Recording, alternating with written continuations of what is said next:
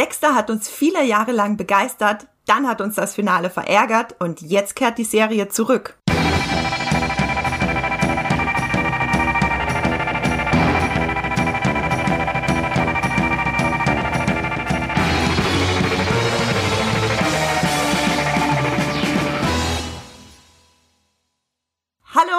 Herzlich willkommen zu einer neuen Folge Streamgestöber, eurem Moviepilot-Podcast mit den besten Serien und Film- und Streaming-Tipps, die da draußen so bei euren Streamingdiensten rumschwirren. Ein kleiner Hinweis für alle neuen Zuhörerinnen und Zuhörer. Ihr könnt uns auch abonnieren bei Spotify, Apple Podcast, Podcast Addict oder was ihr sonst für eine Podcast-App zu Hause beziehungsweise auf eurem Handy habt. Und ich habe mir heute für unseren Dexter-Podcast zwei ganz besondere Kollegen und Kolleginnen zugeschaltet. Einmal möchte ich begrüßen unsere Fantasy-Expertin und heute äh, Serienkiller-Sympathisantin Esther Stroh. Hallo Esther. Hallo Andrea. Ich hoffe, ich, äh, naja, Serienkiller-Sympathisantin, das klingt jetzt vielleicht auch ein bisschen. Bei Dexter trifft das voll und ganz zu. Dann bin ich froh, dass ich nicht übers Ziel hinausgeschossen bin. Und wir haben hier unseren äh, Musikfachmann und Miami-Korrespondenten heute, äh, Patrick Reinbott. Hallo Patrick. Hallo. Ja, ich habe mir heute ganz, äh, ganz äh, passende Spitznamen für euch ausgedacht. Ich werde euch auch nur noch so ansprechen jetzt. Ähm, ja, ich bin Andrea Würger. Ich liebe Dexters Schwester Deborah. Damit habe ich das Wichtigste gesagt für diesen Podcast. Und äh, wir steigen gleich direkt ins Thema, Thema Dexter ein. Wir wollten schon länger einen Dexter-Podcast machen und wir haben tatsächlich von euch, lieben Zuhörerinnen und Zuhörern auch schon E-Mails bekommen, wo ihr gefragt habt, ähm, wie es denn mit Dexter aussieht. Da haben ein, zwei geschrieben, dass das eine Lieblingsserie ist und dass wir das auch mal abdecken könnten, weil wir ja schon öfter mal über abgeschlossene Serien äh, gesprochen haben, wie zum Beispiel How Met Your Mother etc. Ähm, Patrick, Esther, vielleicht fangen wir mit Patrick an. Patrick, erzähl doch mal, wie, wie war dein Leben so, als 2006 Dexter startete? Wo, wo warst du da? War, war das äh, bei dir wahrscheinlich Schulzeit, ne? Das war noch Schulzeit. Ich muss aber auch sagen, ich war nicht Dexter-Fan ab der ersten Stunde, als die Serie losging, sondern ich bin ein bisschen später auf den Hype-Train, der schon äh, deftig losgerollt ist, aufgesprungen. Also ich habe das äh, mitbekommen, dass diese Serie schon die Leute begeistert, als sie schon, ich glaube, in Staffel 3 war. Da bin ich eingestiegen. Und mhm. deswegen war es nicht ganz 2006, als sie gestartet ist, dass ich geguckt habe, sondern ein bisschen später. Das war dann schon so kurz nach Schulzeit, ging schon in die Ausbildungsberufszeit rein. Und ja, das ist schon eine sehr nostalgische Angelegenheit, auch wenn ich jetzt an Dexter zurückdenke. Also das ist schon lange her jetzt, dass ich da eingestiegen bin. Und das war auch äh, serienlandschaftsmäßig eine, eine ganz andere Zeit als jetzt heutzutage. Ja, auf jeden Fall. Also das heißt, bei dir war das dann so Anfang Studium. Ähm, ich glaube, das trifft bei mir tatsächlich auch zu. 2006 war ich gerade noch in der Schule und habe Dexter dann, als es zum ersten Mal ausgestrahlt wurde im Free TV in Österreich, im ORF, ähm, habe ich zufällig die allererste Folge gesehen damals. Das war dann wahrscheinlich auch so 2008 oder so, schätze ich mal. Esther, wie war das bei dir? Bei mir war das auch witzig. Ich bin eingestiegen, als, glaube ich, gerade die dritte Staffel lief. Da habe ich mal in die erste reingeguckt und äh, im Gegensatz zu euch äh, Horrorgeschulten und äh, Gewaltexperten war ich ein ziemlicher Spätzünder in solchen blutigen Angelegenheiten und fand das super gruselig, als ich die erste Folge geguckt habe und dachte, oh, es ist zwar irgendwie faszinierend, aber ist mir, glaube ich, zu too much. Und dann hm. habe ich das ein Jahr ruhen lassen und bin aber einfach im Kopf nicht davon losgekommen und habe dann erstmal fünf Staffeln Six Feet Under geguckt und äh, Michael C. Hall noch besser kennengelernt und habe ihm dann eine zweite Chance gegeben und bin dann voll reingekommen und voll abgefahren damit. Also es, für mich ist es so ein bisschen so ein Serien-Erwachsenwerden tatsächlich, Dexter, wo ich dann mich dann auch den härteren Themen in Serien zugewandt habe. Das finde ich ganz interessant. Ähm, also ich würde mich nicht als Gewaltexpertin bezeichnen. Aber ich, ähm, mich hat das tatsächlich nicht so geschockt, als ich das damals angefangen habe zu gucken, so mit, mit, mit zarten 20 Jahren oder wie alt ich damals war. ähm, und vielleicht eine Frage jetzt noch vorweg. Also wir drei hier sind ja alle Dexter-Fans, aber wir haben so unsere äh, kleineren und größeren Kritikpunkte auf jeden Fall, so wie fast jeder Dexter-Fan, was ja auch in Ordnung ist. Ähm, Esther, wie ist das bei dir? Wie hast du dich gefühlt, als du erfahren hast, dass eine neunte Staffel kommen wird, sieben Jahre nach dem Finale? Ich bin total aus allen Wolken gefallen. Ich konnte es irgendwie gar nicht glauben. Ich habe erstmal die Quellen nachrecherchiert, ob das irgendwelche Falschmeldungen sind. Und äh, dann war ich da natürlich total happy, weil ich dachte, ja, jetzt, jetzt, jetzt gibt's noch mal eine Chance dafür, Dexter zu dem Ende zu führen, was ich schon immer sehen wollte. Und ja, das ist jetzt für mich die zweite Staffel so. Da ist diese, der Hype äh, irgendwo ganz, ganz weit oben. Ja, Wahnsinn. Patrick, wie war das bei dir, als du gehört hast, dass diese, dass eine der größten Serien der Nullerjahre, die so, äh, ja, äh, mies zu Ende ging, jetzt doch noch eine, eine Chance bekommt, quasi das vernünftig abzuschließen? Mm, Überraschung vor allem. Also ich hatte nicht mal irgendwie groß positive oder negative Gefühle, sondern ich war vor allem total überrascht. Ich hätte damit gar nicht gerechnet, dass jetzt im Jahr 2020 eine Dexter-Rückkehr angekündigt wird. Ich habe ja dann auch die News für Moviepilot geschrieben und war da auch so am nebenbei schauen, ah, was steht da jetzt alles schon fest oder was ist da bekannt, was, was wissen wir schon darüber, eben auch aus so einer schon fangehypten Perspektive, weil ich habe schon auch Kritikpunkte an Dexter dann, da werden wir ja noch drüber sprechen, aber ich bin schon auch, also es war für eine meiner absoluten Lieblingsserien, auch die ersten Jahre, die sie, die sie lief oder die ersten Staffeln, die ich geschaut habe und deswegen war ich total überrascht, dass sie die jetzt nochmal zurückbringen. Das ergibt natürlich schon auch Sinn, dass sie dieses kontroverse Ende jetzt nochmal aufgreifen und das nicht irgendwie ruhen lassen, das finde ich schon spannend und ja, ich, ich bin wirklich äh, sehr gespannt, was sie daraus machen werden, wie die Serie nochmal zurückkommt.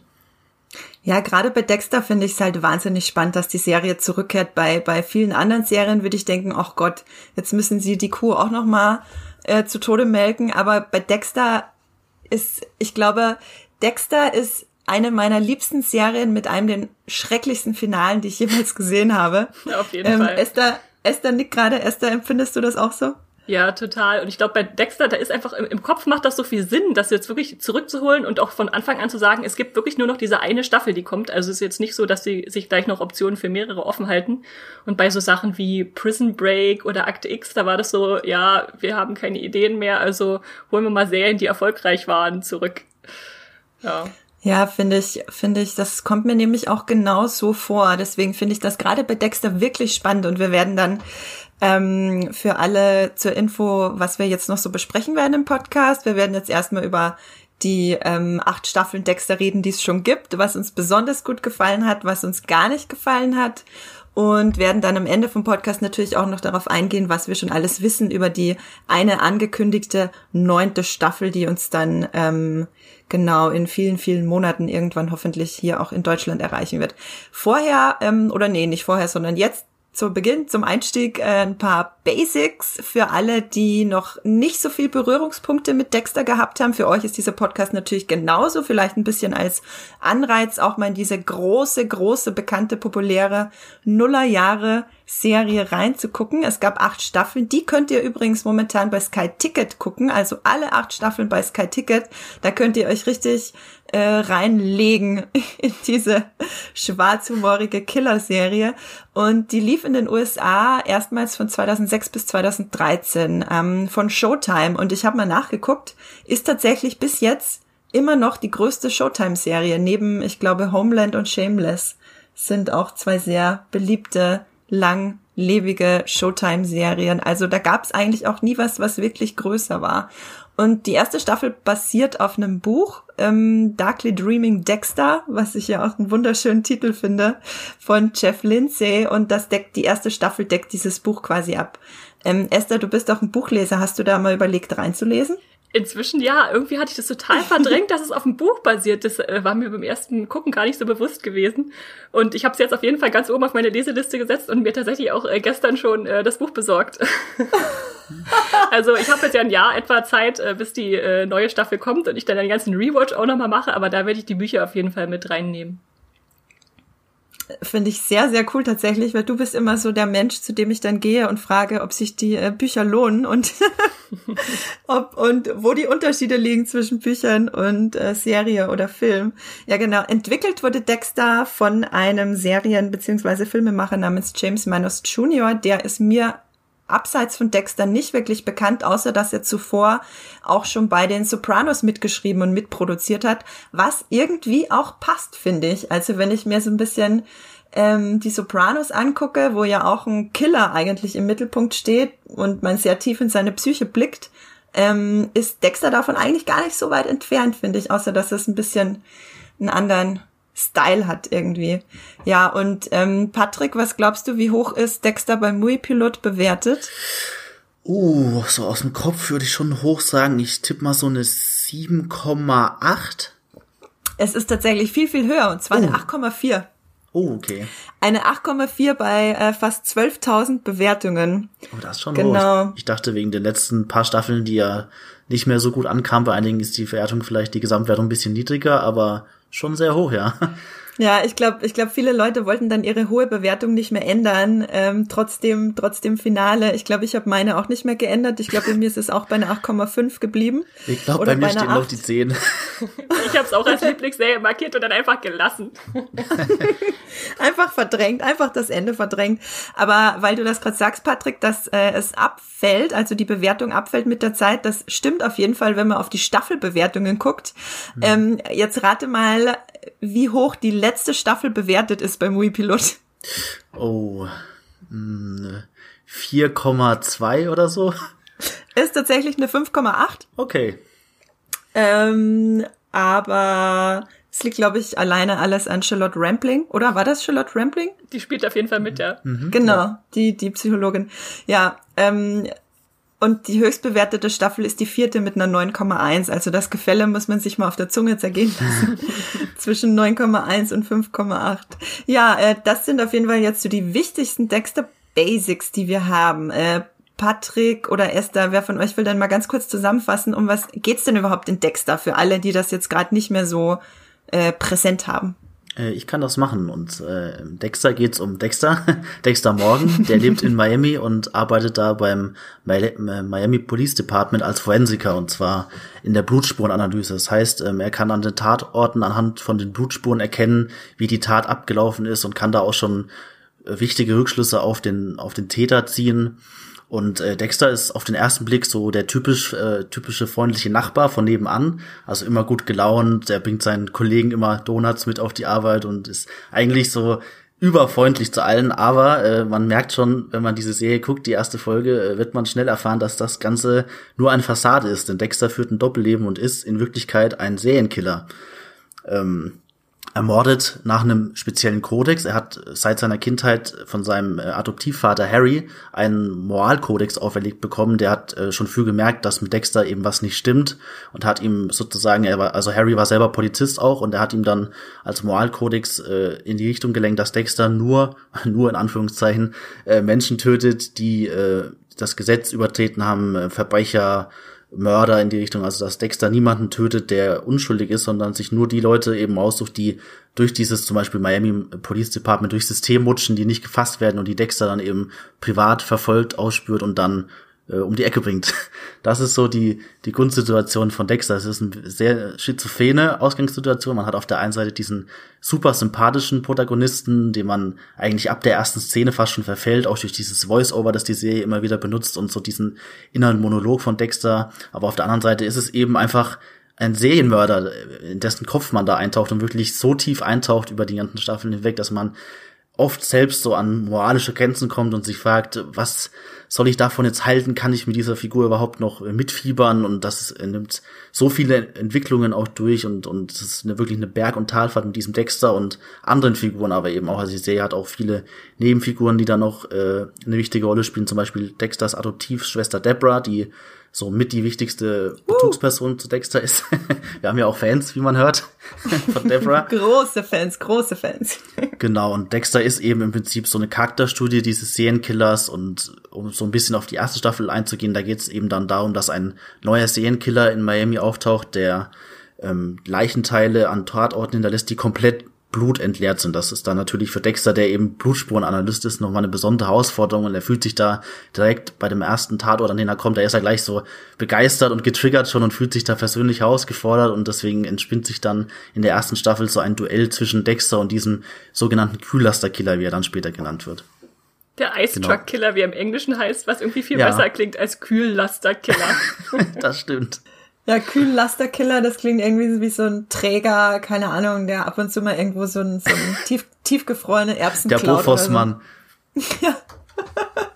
Ähm, ja, genau, der Ice Truck Killer. Esther, hast du die Serie ganz auf Englisch geguckt? Tatsächlich, ja. Ich habe nie in Deutsch reingeguckt, was mir immer dann auffällt, wenn ich dann so Namen sehe, wo ich denke, wahrscheinlich sind die für die Deutschen total gang und gäbe, wie der Heuter oder äh, eben der Kühllasterkiller oder der, der Bayhaber Metzger. Mhm. Die kenne ich dann alle nur auf Englisch, ja. Ja, Bayhaber Butcher ist natürlich, klingt natürlich auch noch mal nicer als Bayhaber Metzger. Aber es ist ja. schon, es ist schon ein großer Kontrast. Ich habe angefangen, die Serie auf Deutsch zu schauen und habe dann nach ein paar Staffeln, als es in den USA auch schon weiter war, habe ich dann auf Englisch geschaut und es ist schon, gerade was die Synchronstimme von Dexter angeht, ein riesiger Unterschied. Also er hat auf Deutsch eine viel lieber sympathische Stimme noch, also man ist da wirklich noch viel mehr auf seiner Seite und in, im Englischen, also die Originalstimme von Michael C. Hall, hat ja schon wirklich so dieses sehr tiefe, monotone und das ist schon, also als ich da gewechselt habe, war das nochmal so, oh, ein, ein großer Kontrast zu diesem wirklich emotionslosen, monotonen, von diesem sehr freundlichen, sympathischen Dexter. Also das ist schon auch ein, ein starker Kontrast hier bei der Synchronisation. Ja, tatsächlich. Äh, das ging mir genau wie dir, Patrick. Ich habe auch äh, eben im ORF auf Deutsch angefangen zu gucken, so die erste Hälfte der ersten Staffel ungefähr, also ein paar Folgen. Und dann bin ich auf Englisch umgestiegen und finde dass die deutsche Synchronstimme schon in Ordnung ist. Also ich fand es schon gut, weil sie auch sehr samtig ist und sehr weich und, mhm. und, und sympathisch. Also besser als sie wäre unsympathisch. Ähm, aber Michael C. Halls Stimme ist einfach großartig, weil die deckt irgendwie so alle, alle Nuancen ab, die Dexter halt selber irgendwie so die, die, die, diese Balance zwischen dem sympathischen Typen von nebenan und dem Dark Passenger, dunklen Begleiter. Dunkler Begleiter. Ja, habe ich ja, auch extra nachgeguckt. ja, krass, krass. Ähm, genau, und bei Dexter ist es dann so, dass er quasi alle acht Staffeln lang, jede Staffel gibt es quasi einen, also er mordet da so munter vor sich hin, äh, um seinen Drang quasi zu befriedigen. Und jede Staffel gibt es dann einen größeren anderen Serienkiller, der auch nicht nur andere Killer umbringt und den, der dann quasi jeweils zu Dexters äh, Nemesis wird in der jeweiligen Staffel. Und manchmal ist es sehr persönlich für Dexter, manchmal ist es weniger persönlich. Genau. Und oft, äh, ab und zu kommen ihm natürlich auch seine Kollegen, Kolleginnen auf die Schliche das äh, wird dann natürlich immer besonders interessant. Wir wollen euch, wenn ihr Dexter noch nicht gesehen habt, natürlich erstmal nicht spoilern. Wir werden aber, glaube ich, dann jetzt relativ bald ziemlich schnell auch zu Spoilern kommen. Wir werden euch aber, also auch Esther und Patrick, sobald ihr irgendwas Spoilerisches sagen wollt, macht es, aber gebt eine Spoilerwarnung vorher, äh, wenn wir in den Spoiler-Teil übergehen. Ähm, ich wollte auch noch fragen, also wir sind ja jetzt schon recht tief im Inhalt drin, ich wollte euch aber auch noch fragen, was die Serie für euch persönlich so bedeutet. Also ihr habt ja schon ein bisschen erzählt. Ähm, ich glaube, einer von euch hat, Esther, du meintest, dass es für dich auch so ein bisschen das große Serienerwachen war. Welche, Oder welche anderen erwachsen werden, ja, ja. Erwachsen werden, ja. Welche, kannst du dich noch erinnern, welche anderen Serien so, du, die du so zu der Zeit geguckt hast? Verbindest du Dexter mit irgendwas anderem noch vom Gefühl her? Boah, schwierig. Fällt mir spontan nicht so ein. Also ich äh, habe immer so punktuelle Lichter in meiner Serienguckkarriere, wo ich sagen kann, mit Alias habe ich das Bingen angefangen oder Heroes war die erste Serie, die ich so wöchentlich dann immer mitgefiebert habe. Aber so in der Zeit schwer zu sagen. Ich weiß nicht, Patrick? Ja, also bei mir war da schon einiges noch, äh, was ich parallel geschaut habe. Also es war damals wirklich, ich habe ja schon gesagt, es ist was sehr nostalgisches für mich, wenn ich da jetzt dran zurückdenke, weil es gerade so, was Serien angeht, war das für mich damals eine viel übersichtliche und, und sortiertere Zeit als jetzt heutzutage. Also gerade jetzt ist es ja so, dass wir auf den Streamingdiensten überflutet werden mit Serien und jeder muss irgendwie zur gleichen Zeit alles gesehen haben und damals gab es natürlich auch schon viele Serien, aber da war das mit dem Streamingdienst und mit dem Internet noch nicht so ausgeprägt und deswegen gab es da so eine Handvoll Serien ungefähr, die ich geguckt habe und die dann auch schon sehr in, in meinem Freundeskreis dann auch sehr äh, beliebt waren, wo man dann wirklich auch Woche für Woche noch über viel diskutiert hat über die über die einzelnen Folgen und sich irgendwie überlegt hat, wie geht's weiter oder nochmal reflektiert, was ist jetzt passiert. Und da habe ich neben Dexter auch ein paar andere Serien geguckt. Zum Beispiel, ich habe, ich weiß gar nicht zu welcher Zeit die lief, ob, ob die da schon durchgelaufen ist, aber ich habe auch Prison Break damals sehr mhm. gerne geguckt. Das ist auch in meine Dexter-Phase gefallen. Ich habe Supernatural damals noch geguckt. Uh, ähm, ernsthaft, Patrick, das hast ja, du nie erzählt. ich bin auch äh, vergleichsweise früh ausgestiegen. Also wenn man jetzt die gesamten Staffeln nimmt, ich habe glaube ich bis Staffel 6 oder 7 Supernatural geguckt. Oh ja, so also wie die meisten, glaube ich. Ja. Ähm, was habe ich damals noch geguckt? Ich war ein sehr großer Californication-Fan damals auch. Das war auch ungefähr dieselbe Zeit wie Dexter. Und mhm. ja, das waren so die die großen Serien. Also ich habe da so eine Handvoll ungefähr geguckt damals und das war auch wirklich so im Wochentakt noch, dass die Folgen eben ausgestrahlt wurden, wenn es nicht gerade Staffelpause war. Aber es war eine sehr schöne Serie. Das war so meine Serienhochzeit eigentlich. So im Vergleich zu heute, da werde ich, bin ich immer ein bisschen überfordert, da gibt es so viel auf einmal und ich komme gar nicht mehr hinterher. Und damals war ich so, habe ich mich noch richtig mit reingestürzt in dieses kleine Meer aus Serien und habe da sehr begeistert immer die verschiedenen Sachen noch geschaut. Und eben auch vor allem Dexter geliebt. Wie sieht's bei ja. dir aus, Andrea? Ähm, ja, ich verbinde Dexter nämlich ganz, ganz stark mit Lost.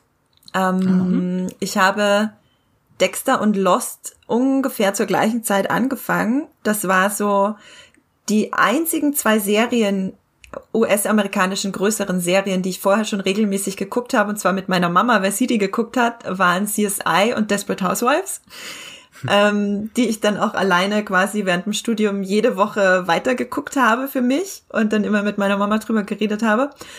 Ähm, aber Lost und Dexter waren somit die ersten Serien, die ich einfach alleine dann geguckt habe. Die genau äh, Scrubs ist auch was, was ich noch sehr mit dieser Zeit verbinde. Und das einfach so, ja, für mich gibt's da einfach so diese, diese großen Nullerjahre-Serien, die, die mich dann so ein bisschen Serien sozialisiert haben. Und Dexter war da auf jeden Fall ein sehr, sehr wichtiger Baustein. Äh, Michael C. Halls Gesicht ist irgendwie immer, es ist einfach irgendwie sehr präsent, wenn ich so an, an die besten Serien denke, die es, die es so gibt. Ähm, dann lass uns doch mal drüber reden, warum Dexter eigentlich so besonders ist. Also, ich finde, es klingt schon spannend. So, ja, ein Serienkiller, der Serienkiller, der Killer killt, glaube ich, steht bei Sky Ticket als äh, Tagline. Um, ähm, aber das ist ja jetzt erstmal nichts, was jetzt das Rad komplett neu erfindet. Ähm, ich habe mir ein paar Sachen aufgeschrieben.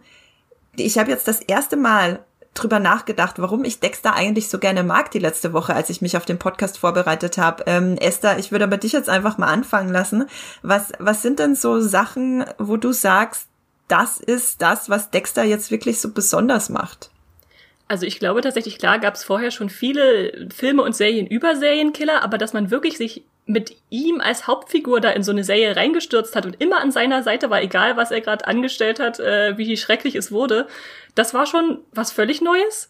Und da halt diese Schere aufzumachen zwischen dem Sunny Boy, was Patrick vorhin schon ein bisschen beschrieben hat, und dem Serienkiller, äh, das, das hat einfach äh, was völlig Neues erschaffen. Und für mich war es dann vor allem auch immer dieser düstere, wirklich schwarze Humor, der da durchkommt. Also Dexter ist nicht haha lustig, aber er hat dann immer in seinen Kommentaren diese, diese Momente, wo man lacht und denkt, darf ich da überhaupt drüber lachen? Ist das überhaupt lustig?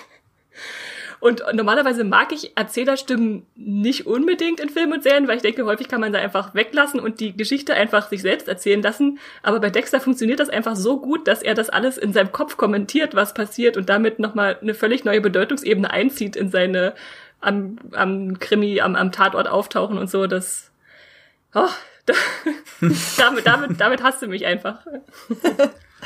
Ja, das stimmt. Das äh, ist auch ein Punkt, den ich mir notiert habe. Dieses Voice-Over, von äh, mit der wir in Dexters Psyche eintauchen. Äh, Patrick, ist das für dich auch was, was die Serie einzigartig macht? Hm, auf jeden Fall. Also ich habe das auch vorher noch nie erlebt gehabt, dass man wirklich in, den, in eine Serienkiller-Psyche so tief eintaucht und auch wirklich so daran gefesselt wird. Also man entkommt ja, also Dexter ist ja nicht eine Figur, die irgendwie so nebenbei in der Serie ist, sondern dass es wirklich die zentrale Hauptfigur ist, in der man wirklich ständig in den Kopf hineintaucht und mit der man ja im Prinzip sympathisieren muss, außer man steigt jetzt wirklich aus der Serie aus und sagt, ich will das nicht gucken, aber man ist ja im Prinzip dazu gezwungen, dass man mit diesem Dexter sich immer auseinandersetzt und entscheiden muss, mag man ihn jetzt, findet man das irgendwie viel zu heftig, was er da macht und das hatte ich vorher so auch noch nie gesehen. Es gibt dann, weiß ich nicht, einen Film wie zum Beispiel Natural Born Killers, der ja auch in so Psychopathen, Serienkiller eintaucht, aber das Dexter hat ja über diese, über diesen Umfang hinweg, über diese vielen Folgen und Staffeln ins ein, ein Ausmaß erreicht, das hatte ich vorher so auch noch nie gesehen. Und ich fand auch, dass Dexter so ein bisschen dieses Crime-Format, das es vorher schon gab, so eben diese CSI-Serien oder so, die sich ja auch mit Mordfällen beschäftigt haben, an einem exotischen Setting hier. Dexter, das fand ich übrigens auch immer sehr schön, dieses Miami-Setting von Dexter, das hatte immer so ein Urlaubsflair, wenn sie dann wirklich so durch diese, durch diese warmen Schauplätze laufen und man merkt richtig, man spürt die Sonne so im Nacken brennen und es hat immer was sehr Urlaubsflair-mäßiges was schon gab, dieses Miami-Setting, aber ich fand eben, dass es gerade auch dieses Crime-Format, so Mordfälle, der Fall der Woche so schon sehr früh eben aufgebrochen hat durch diesen Serienkiller-Dreh und das war so eine Kombination eben, die hatte ich noch nie gesehen und die hat auch so eingeschlagen bei mir. Ja, das fand ich ähm, auch immer großartig. Ich habe mir die erste Folge jetzt noch mal angeguckt, gestern Abend, ähm, äh, weil ich noch mal so ein bisschen Gefühl für für ja einfach ein bisschen Gefühl noch mal bekommen wollte, wie die Serie jetzt wirklich sich angefühlt hat. Und da ist mir auch, sind mir auch so Details aufgefallen, wie wenn er da mit seinem Boot rausfährt, äh, hat er wirklich richtig Schweiß im Nacken. Also mhm. seine Haare sind nass im Nacken. Und das ist halt, das macht so viel aus, wenn du wirklich diese, diese hohe Luftfeuchtigkeit und Hitze von Miami spüren kannst. Ähm, und er sagt auch in der ersten Folge, als er zu dem ersten Tatort, den wir dann sehen, geht, dass ein Tatort in Miami immer irgendwie so was Surreales hat, als würde man gerade auf irgendein krasses Filmset laufen oder so. Mhm. Und Meta kommentiert das dann so ein bisschen. Ähm, und genauso ist es. So dies, das, das, ähm, ja, finde ich ganz toll. Esther, wie hast du das äh, Miami-Setting wahrgenommen? Also Dexter ist auch die Serie, wenn ich an Miami denke, denke ich an Dexter. Einfach, das, das ist da total verknüpft. Umso erstaunter war ich zu erfahren, dass Dexter gar nicht in Miami gedreht wurde, sondern eigentlich nur Ach. in Kalifornien. Ah. Und äh, diese ganzen äh, Establishing Shots, wo man dann den Hafen sieht oder die Stadt mal von oben, klar, die haben sie in Miami aufgenommen, aber eigentlich äh, wurde Dexter nur äh, in Long Beach in, in Kalifornien gedreht. Und dann drinnen halt auch in Gebäuden. Ach krass, einmal kurz an die andere Küste geflogen für die für die äh, Totalen und dann. Ach krass. Ja, ich finde, ähm, mir sind so äh, generell Horrorfilme, Filme über Serienkiller, über Mord, was auch immer, so düstere Themen. Mir sind diese Filme meistens einfach von der Bildsprache her dann zu sehr angepasst an ihren Inhalt. Und Dexter hat halt kontrastiert gibt's das Wort kontrastiert? Naja, ihr wisst, ja. was ich meine. Äh, mhm. kontrastiert dann äh, dieses, die düstere Psyche der Dark äh, Passenger, der dunkle Begleiter, halt einfach mit diesen krass hellen, sonnigen, verschwitzten äh, Urlaubsbildern aus Miami, wo ja auch ständig halbnackte Leute rumlaufen. So in, in Bikini und Badehose. Und ähm, wo man die Leute sonst noch nackt sieht, sind, ist dann halt auf seinem Seziertisch quasi. ähm, generell ist euch das ähm, aufgefallen, dass es in Dexter sehr viel Nacktheit gibt dadurch?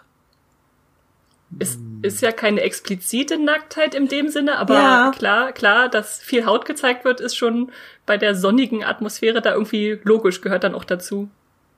Ja. ja, dadurch, dass man, ähm, dadurch, dass er die Leute quasi immer nackt auf seiner Liege da aufbahrt und sie dann nur mit äh, ganz viel ähm, durchsichtig, durch, durchsichtiger Folie quasi fest hält, ähm, sieht man sehr viele nackte Körper und das macht ja auch Sinn, weil ich meine, er, er, er zerlegt die ja auch, also er bohrt denen ja auch irgendwie, äh, ich will nicht expliziter werden, aber mh, mm, es macht schon irgendwie Sinn durch diese Hitze und die Nacktheit. Ähm, Patrick, wie, wie hast du das wahrgenommen? Äh, ja, also ich für mich hat's auch immer ganz gut in dieses Setting eben gepasst, so dieses Miami Urlaubsflair-mäßige. Die Leute sind meistens leicht bekleidet und, und sind am Schwitzen und dann fand ich das schon immer so einen morbiden, aber auch interessanten Kontrast eben, wenn er dann auf dem Seziertisch oder wie man es nennt von Dexter, wenn dann die, die Personen liegen und eben diese Folie, diese, weiß ich nicht, Fischhaltefolie, wenn man es so nennen will, da umgewickelt ja. ist und man aber nie wirklich zu explizite Details sieht, sondern dass das immer noch so in diesem US-Fernsehrahmen, sage ich mal, noch, noch im, im Rahmen des Darstellbaren war, gerade was die Nacktheit angeht, da die Serie mich halt wirklich eher so durch diese morbiden Tatorte und, und die Leichenteile, die da teilweise zu sehen waren, eher ein bisschen aufgerüttelt und geschockt als jetzt diese, als, äh, diese Nacktheit oder solche Szenen. Ist euch übrigens aufgefallen, dass die Klarsichtfolie in den acht Staffeln immer weiter zurückgegangen ist, mit denen er seine Opfer gefesselt hat? Also am Anfang waren sie noch Echt? ganz, ganz doll umwickelt ah. und am ja. Ende war nur noch so über Kopf, äh, Hüftpartie und Beine. Und das liegt daran, dass tatsächlich die Schauspieler, die da eingewickelt waren und da manchmal stundenlang liegen mussten für den Dreh, nicht genug atmen konnten durch ihre Haut. Und das war dann richtig gefährlich und deswegen mussten sich eine neue oh Technik Gott. überlegen. Okay. Also Dexter war auch hinter der Kamera gefährlich.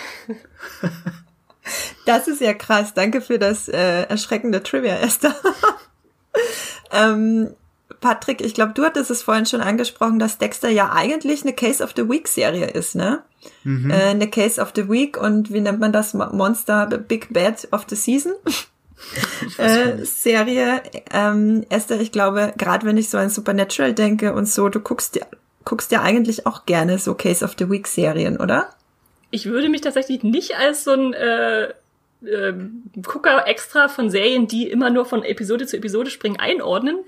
Ich mag es dann tatsächlich eher, wenn, wenn ein großer Handlungsbogen gerade über der Staffel liegt. Aber mhm. bei Dexter haben wir es ja wirklich, wie du gerade sagtest, dass wir einen großen Bösewicht haben und er dann seinen Murder of the Week hat, wo er regelmäßig jemanden zur Strecke bringt. Und da stört es mich dann nicht, dass es einfach äh, Teil seiner Erzählung ist, dass er halt diesen äh, dunklen Begleiter da immer ausleben muss. Aber ich suche ja. die nicht explizit raus, die Serien. So, nee. Ja, ich glaube, ich bin jemand, der sich das, äh, der sich sehr, sehr gerne ähm, be, beplätschern, berieseln lässt, so berieseln lässt von so Case of the Week. Ich habe ja nicht umsonst acht Staffeln, nee, sieben Staffeln Blacklist in drei Monaten durchgehauen.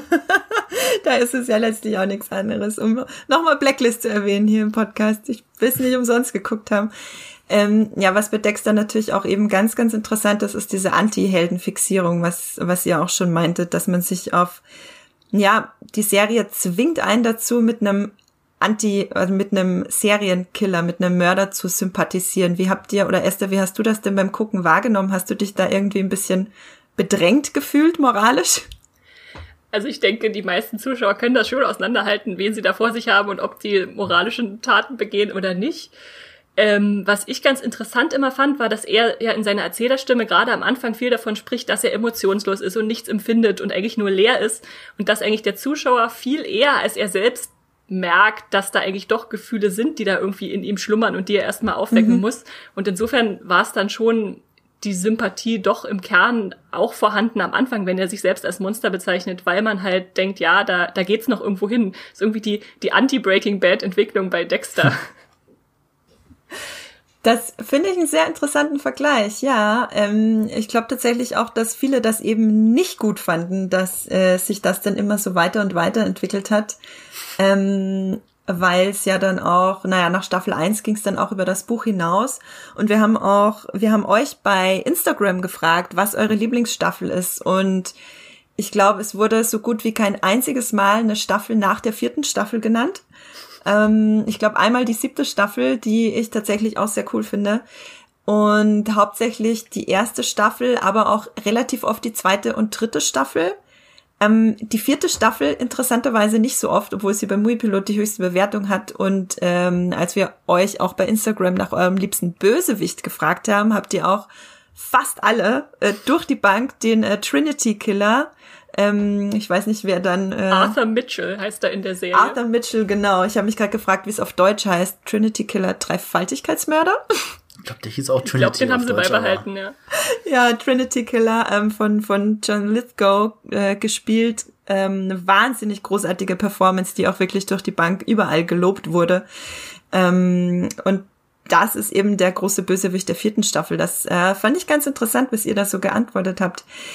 Ähm, ja, jetzt haben wir nun schon acht Staffeln Dexter gehabt. Das ging, glaube ich, vor sieben Jahren, war 2013, ja, zu Ende. Habt ihr irgendwie das Gefühl, dass andere Serien was von Dexter übernommen haben?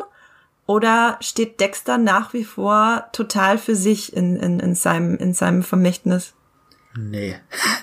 Also ich finde, Dexter war schon sehr einflussreich und zieht sich auch durch viele Sachen, die jetzt in den letzten Jahren noch beliebt geworden sind. Also wenn ich mir so Serien anschaue wie Bates Motel zum Beispiel, da sehe ich, erkenne ich auch Dexter wieder so dieses, also Norman Bates aus Psycho von der, äh, der Alfred Hitchcock-Film, dass er da auch über Staffeln hinweg psychologisiert und durchleuchtet wird. Das hat schon viel auch von Dexter, finde ich. Oder auch die äh, Hannibal-Serie mit Mats Mikkelsen, das ja. hat, glaube ich, auch viel von Dexters äh, Faszination mit dem Abgründigen und Bösen übernommen. Außer diese Dynamik zwischen äh, Will Graham und Hannibal in der, in der Hannibal-Serie hat, glaube ich, vielleicht auch viel von Deborah und Dexter so ein bisschen so dieses Zwiegespaltene und, und diese Zuneigung zueinander, die ja auch so mit diesem Aspekt der Liebe sogar spielt. Also das, da sehe ich auch viel von Dexter wieder und generell so dieser True Crime Serienkiller Boom, den man ja auch bei Serien, äh, bei Streamingdiensten wie Netflix sieht, jetzt so Formate wie äh, Making a Murderer oder äh, Mindhunter, die äh, von David Fincher produzierte Serie, die äh, beschäftigt sich ja auch ganz viel damit, in die Köpfe von den Serienkillern einzutauchen und einem da erstmal so Menschen hinzusetzen, die jetzt erstmal gar nicht erschreckend aussehen, aber man dann in diese Köpfe mhm. eintaucht und erstmal diese Monstrosität und diese Abgründe dann sieht. Also ich finde, da hat schon sehr viel äh, Dexter einen Einfluss drauf genommen. Ja, da würde ich mich auch anschließen. Und gerade weißt du, weil du Hannibal erwähntest, da habe ich auch sehr viel an Dexter gedacht, weil diese Morde und die Ästhetik der Gewalt ja. mich da so stark erinnert hat an den, wie, wie Tatorte inszeniert werden. Also ob es nur die sechste Staffel war bei diesen ganzen religiösen Doomsday-Morden mhm. oder einfach auch wie, wie Dexter so seine, seine Platz Blutspurenanalysen nachstellt mit diesen roten Fäden, was ja eigentlich schon so ein Kunstwerk für sich ist, wenn er da Tatorte untersucht. Da habe ich da viel drin wiedererkannt, ja. Ja, das stimmt tatsächlich. Ich habe auch extrem gerne Hannibal geguckt. Ich habe es zwar nicht fertig geguckt, weil es, weil ich es dann äh, fast ein bisschen zu makaber fand. Also noch, also es war noch viel, Setzt viel, noch eine Schippe viel, drauf, ja. Es war noch viel morbider und makabrer als Dexter. Und Dexter war schon so makaber und morbide. Mhm. und, und Hannibal ist so der, der ultimative gestylte Mord irgendwie. Das ist, ähm, ja, das, das war mir dann fast ein bisschen zu viel, auch wenn natürlich äh, die, ja, die Set Pieces, also inszenatorisch ist Hannibal natürlich einfach ein Meisterwerk, das muss man schon so sagen. Ähm, und da, das, das stimmt, da hatte ich gar nicht drüber nachgedacht, dass äh, da hatte Dexter sicher sehr großen Einfluss. Ähm, genau, jetzt haben wir einiges drüber geredet, was wir ganz, ganz toll finden an Dexter, was Dexter ausmacht, was das Vermächtnis von Dexter ist. Und jetzt müssen wir leider auch in die Wunde ähm, rein mit der ganzen Faust. ähm, und zwar, oder mit dem Bohrer, wie Dexter das immer macht bei seinen Opfern. Ähm, lass uns doch mal drüber reden, was nicht gut gealtert ist. Und damit meine ich jetzt auch noch gar nicht unbedingt das Ende. Es gibt ja auch sicher, also ich habe auch noch so den einen oder anderen Kritikpunkt, der gar nicht mit dem Ende zu tun hat. Genau, falls da jetzt Spoiler kommen, warnt einfach davor. Esther, ähm, was sind denn so die Sachen, die dich am meisten stören an der Serie, beziehungsweise ab welcher Staffel fängt das dann an? Das ist schwer einzuordnen. Also normalerweise würde man sagen, wahrscheinlich so nach der vierten, da gab's ja diese ganz große Zäsur. Äh, alle wissen, wovon ich rede. Soll ich spoilern? Soll ich hm. nicht spoilern? Ja, ich glaube, ich glaube, wir machen jetzt eine fette, fette Spoilerwarnung für alle, die Dexter noch nicht gesehen haben. Ähm, ihr könnt aber natürlich trotzdem gerne weiter äh, lauschen, weil sicher noch ein paar sehr spannende Sachen kommen. Okay, äh, Esther, erzähl uns doch mal kurz, was diese große fette Zäsur ist am Ende der vierten Staffel, also zur Hälfte der Serie quasi. Genau, zur Hälfte der Serie, da ist die vierte Staffel die mit dem Trinity Killer, der Dexter insofern ähnlich ist, dass er selbst ein Familienmensch ist, der sich irgendwie im, bei Tag versteckt. Und da passiert es tatsächlich, dass Dexter, nachdem er vier Staffeln eine Beziehung mit Rita aufgebaut hat, äh, die zu Tode kommt, nachdem er den Tö Killer schon selbst getötet hat und er sie in der Badewanne findet was für mich so eine der schockierendsten Serienmomente hm. meiner ganzen Serienlaufbahn ist, äh, weil ich es einfach überhaupt nicht erwartet habe. Äh, hattet ihr da auch so diese Gefühle oder ging das euch anders? Ja, also das war wirklich ein absoluter Megaschock, auch wie das inszeniert war. Dann da, da kommt ja dann noch mal die Szene, dass er äh, seinen Sohn schreien hört und ihn dann findet, dass er in der Blutlache sitzt und das ist ja dann noch mal so eine Spiegelung von der Szene also aus seiner eigenen Kindheit. Ihm ging das ja genauso und ja, das war wirklich ein, ein unfassbar schockierender Moment. Ich habe da auch gar nicht mit gerechnet. Es hat mich so ein bisschen an, da muss ich jetzt, na, ich weiß gar nicht, ob ich die andere Serie spoilern müsste. Das war auch, als ich früher Buffy geguckt habe, da gibt's eine ähnliche Folge mit einer ähnlichen um Szene und Enthüllung. aber ich will auch nicht verraten, um was es geht, aber das war vom Emotionalitätsfaktor her schon so ein mhm. ähnlicher, wirklich Schlag ins Gesicht einfach. Da habe ich nicht mit gerechnet, gerade weil Rita eben auch von Staffel zu Staffel wirklich so diese gute, reinste Seele in dieser Serie war. Also bei vielen Figuren hat man ja so ein bisschen auch, dass da Abgründe offengelegt werden oder auch Schattenseiten oder dunkle Seiten. Aber Rita war wirklich so dieser Engel der Serie fast schon und dass sie dann da in der, im Finale der, der vierten Staffel gestorben ist, das war wirklich unfassbar. Ja, auch äh, durch den Trinity Killer selber, oder? Genau, er hat ihn zur ja. Strecke gebracht, aber wusste nicht, dass der davor schon seine Frau umgebracht hatte. Konnte also nicht mal mehr Rache nehmen, weil er sie ja irgendwie schon genommen hatte. Ja, genau. Also er hat äh, den Mörder seiner Frau umgebracht, bevor er wusste, dass äh, er sie umgebracht hatte. Das war, ich habe damit auch nicht gerechnet damals und ich war wirklich, ich saß da und ich dachte, das ist jetzt nicht passiert, oder? Das ist jetzt nicht wahr. Und ähm, da gab's dann diese große Zäsur in der Serie, wie du schon meintest, Esther, ne? Genau, und danach kam die fünfte Staffel, da war dann viel so mit Trauerverarbeitung, was natürlich sehr spannend ist für eine Figur, das auch auszuloten. Aber mir fehlte dann persönlich da so ein bisschen die, die Richtung, wo es jetzt hingeht. Ich glaube, das war auch die erste Staffel, wo sie zum ersten Mal nicht einen Serienkiller so als Gegenspieler aufgebaut hatten. Also klar gab's dann Jordan Chase, diesen Serienvergewaltiger da. Aber danach hatte ich tatsächlich immer wieder äh, auch siebte Staffel das Gefühl, dass, dass da so ein bisschen die Richtung verloren wurde. Hm. Ja, ich habe in Staffel 5, äh, da spielt ja die großartige, großartige Julia Stiles mit, die als ich. Lumen. Als Lumen, genau. Und ich mag die fünfte Staffel auch extrem gerne tatsächlich, weil sie in so eine ganz, weil sie plötzlich so diese, diese, diese Figur von Julia Stiles, die eben Entführungs- und Vergewaltigungsopfer war, ähm, einführt und Dexter verliebt sich in sie oder die beiden verlieben sich ineinander und nehmen dann eben Rache an ihren, ähm, ja, an diesen äh, furchtbaren Menschen, die ihr das angetan haben und quasi so eine, so eine, so eine neue Rita, nur halt ebenfalls mit einer dunklen Seite, könnte man sagen. Und das fand ich so eine ganz spannende Dynamik. Aber als sie dann auch weg war, nach der fünften Staffel, glaube ich, da finde ich, ging es dann in Staffel 6. Ähm, da wusste ich dann überhaupt nicht mehr, wo oben und mhm. unten ist. Äh, Patrick, wie, wie hast du das wahrgenommen? Ja, es ging mir ähnlich. Also ich fand, die fünfte Staffel hatte wirklich so die große Schwierigkeit, dass sie an diese herausragende vierte Staffel, die so ein, für mich ein Höhepunkt der Serie war, anknüpfen musste.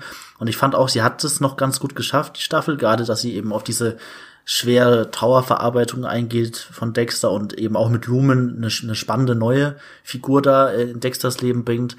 Aber wie du schon sagst, die sechste Staffel, die ist wirklich in meinen Gedanken so die komplett zerflossenste. Also das ist für mich so eine reine Filler-Staffel fast schon, wenn man es hart ausdrücken will. Also es gibt in Serien ja immer mal Filler-Folgen, aber für mir ist äh, Dexter die sechste Staffel wirklich fast schon so eine komplette Filler-Staffel, wo kaum was hängen geblieben ist, die so total ziellos versucht, nochmal irgendwie sich so in den, ins alte Muster einzugrufen, aber das überhaupt nicht schafft, meiner Meinung nach, und da schon so sehr eingeknickt ist. Ich fand, die siebte Staffel hat sich dann wieder mehr gefangen, weil gerade so das Verhältnis zwischen Deborah und Dexter da sehr schön wieder ähm, in den Mittelpunkt gestellt wurde, was ja auch in der sechsten Staffel irgendwie ein bisschen untergegangen ist. Da war sie mehr Nebenfigur, da ging es, soweit ich mich erinnere, ja viel um die Beziehung von ihr zu Quinn, dem, dem Polizisten, mit dem sie da auch ein Verhältnis hat. Und da war sie aber mehr so eine Randfigur und dann durch dieses äh, auch wieder sehr schockierende, äh, überraschende Ende von der sechsten Staffel wurde sie dann, also wir haben ja gesagt, wir spoilern ein bisschen, da findet Deborah ja, ja dann heraus oder erwischt Dexter auf Fischer Tat beim Mord.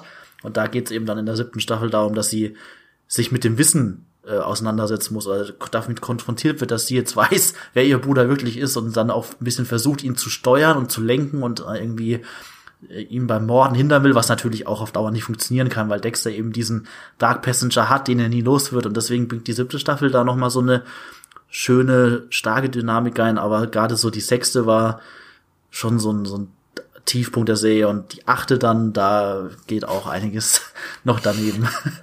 Ich finde es super spannend, dass ihr die beide die sechste überhaupt nicht leiden könnt, weil die fand ich tatsächlich noch ganz äh, unterhaltsam, also unterhaltsam, wenn man okay. das bei Dexter sagen kann, weil die halt nochmal dieses Bösewicht-Konzept aufgegriffen hat und ich fand auch Colin Hanks super besetzt, weil man ihn halt mhm. als Tom Hanks Sohn so als den mhm. Sympathieträger schlechthin ja. äh, hat und dann ihn dann so einen düsteren Abgrund führt und auch dieser Twist, der da drin ist, Spoiler, wer es nicht weiß, äh, Staffel 6, äh, dass er einfach auch eine Mentorenfigur hat, die nur in seinem Kopf existiert und der Doomsday-Mörder mhm. sind halt nicht zwei Leute, sondern nur der eine, der dann halt diese ganzen mhm. religiösen Tableaus inszeniert. Und weil Dexter darin so sehr gut gespiegelt wird, dass er äh, im Prinzip ja auch einer ist, der irgendwie eine innere Stimme in seinem Kopf hat, nur halt eine gute, die ihn oder die ihn irgendwie im Kodex lenkt und der andere hat halt eine böse, die ihn zum Morden anstiftet.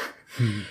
Äh, das fand ich tatsächlich nochmal spannend und hat sich zumindest in manchen Momenten dann doch in mein Gedächtnis gebrannt. Und mir ging es dann eher so, dass die siebte Staffel, da konnte ich mich gar nicht erinnern, was da passiert ist. Da musste ich echt nochmal nachlesen. Da war irgendwie so ein Mob-Boss und da wurde irgendwie Hannah McKay eingeführt, die ich auch nicht so richtig leiden kann. Und mhm. ja.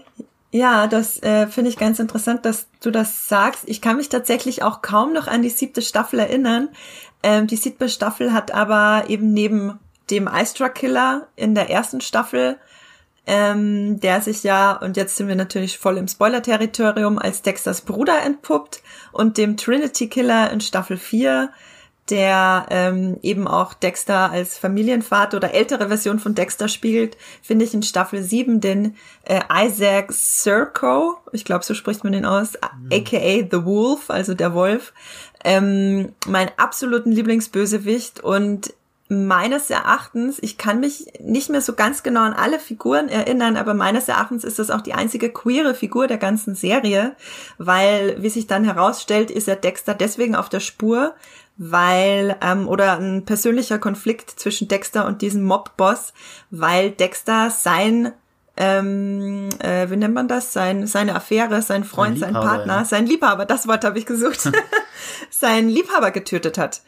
Ähm, und daraus entsteht dann so eine ganz persönlicher Konflikt, ähm, weil eigentlich sind sich äh, der Typ und Dexter per se nicht unsympathisch. Mhm. Ähm, und der kriegt so eine ganz besondere Tiefe dadurch, dieser Bösewicht, äh, dadurch, dass eben sein Liebhaber getötet wurde und ähm, das fand ich ganz, ganz spannend. Also das hat mich irgendwie total mitgenommen, dem sein, dem sein Schicksal. Äh, Patrick, weil du meintest, du fandest die siebte auch ganz nett, mhm. ähm, kannst du dich noch dran erinnern?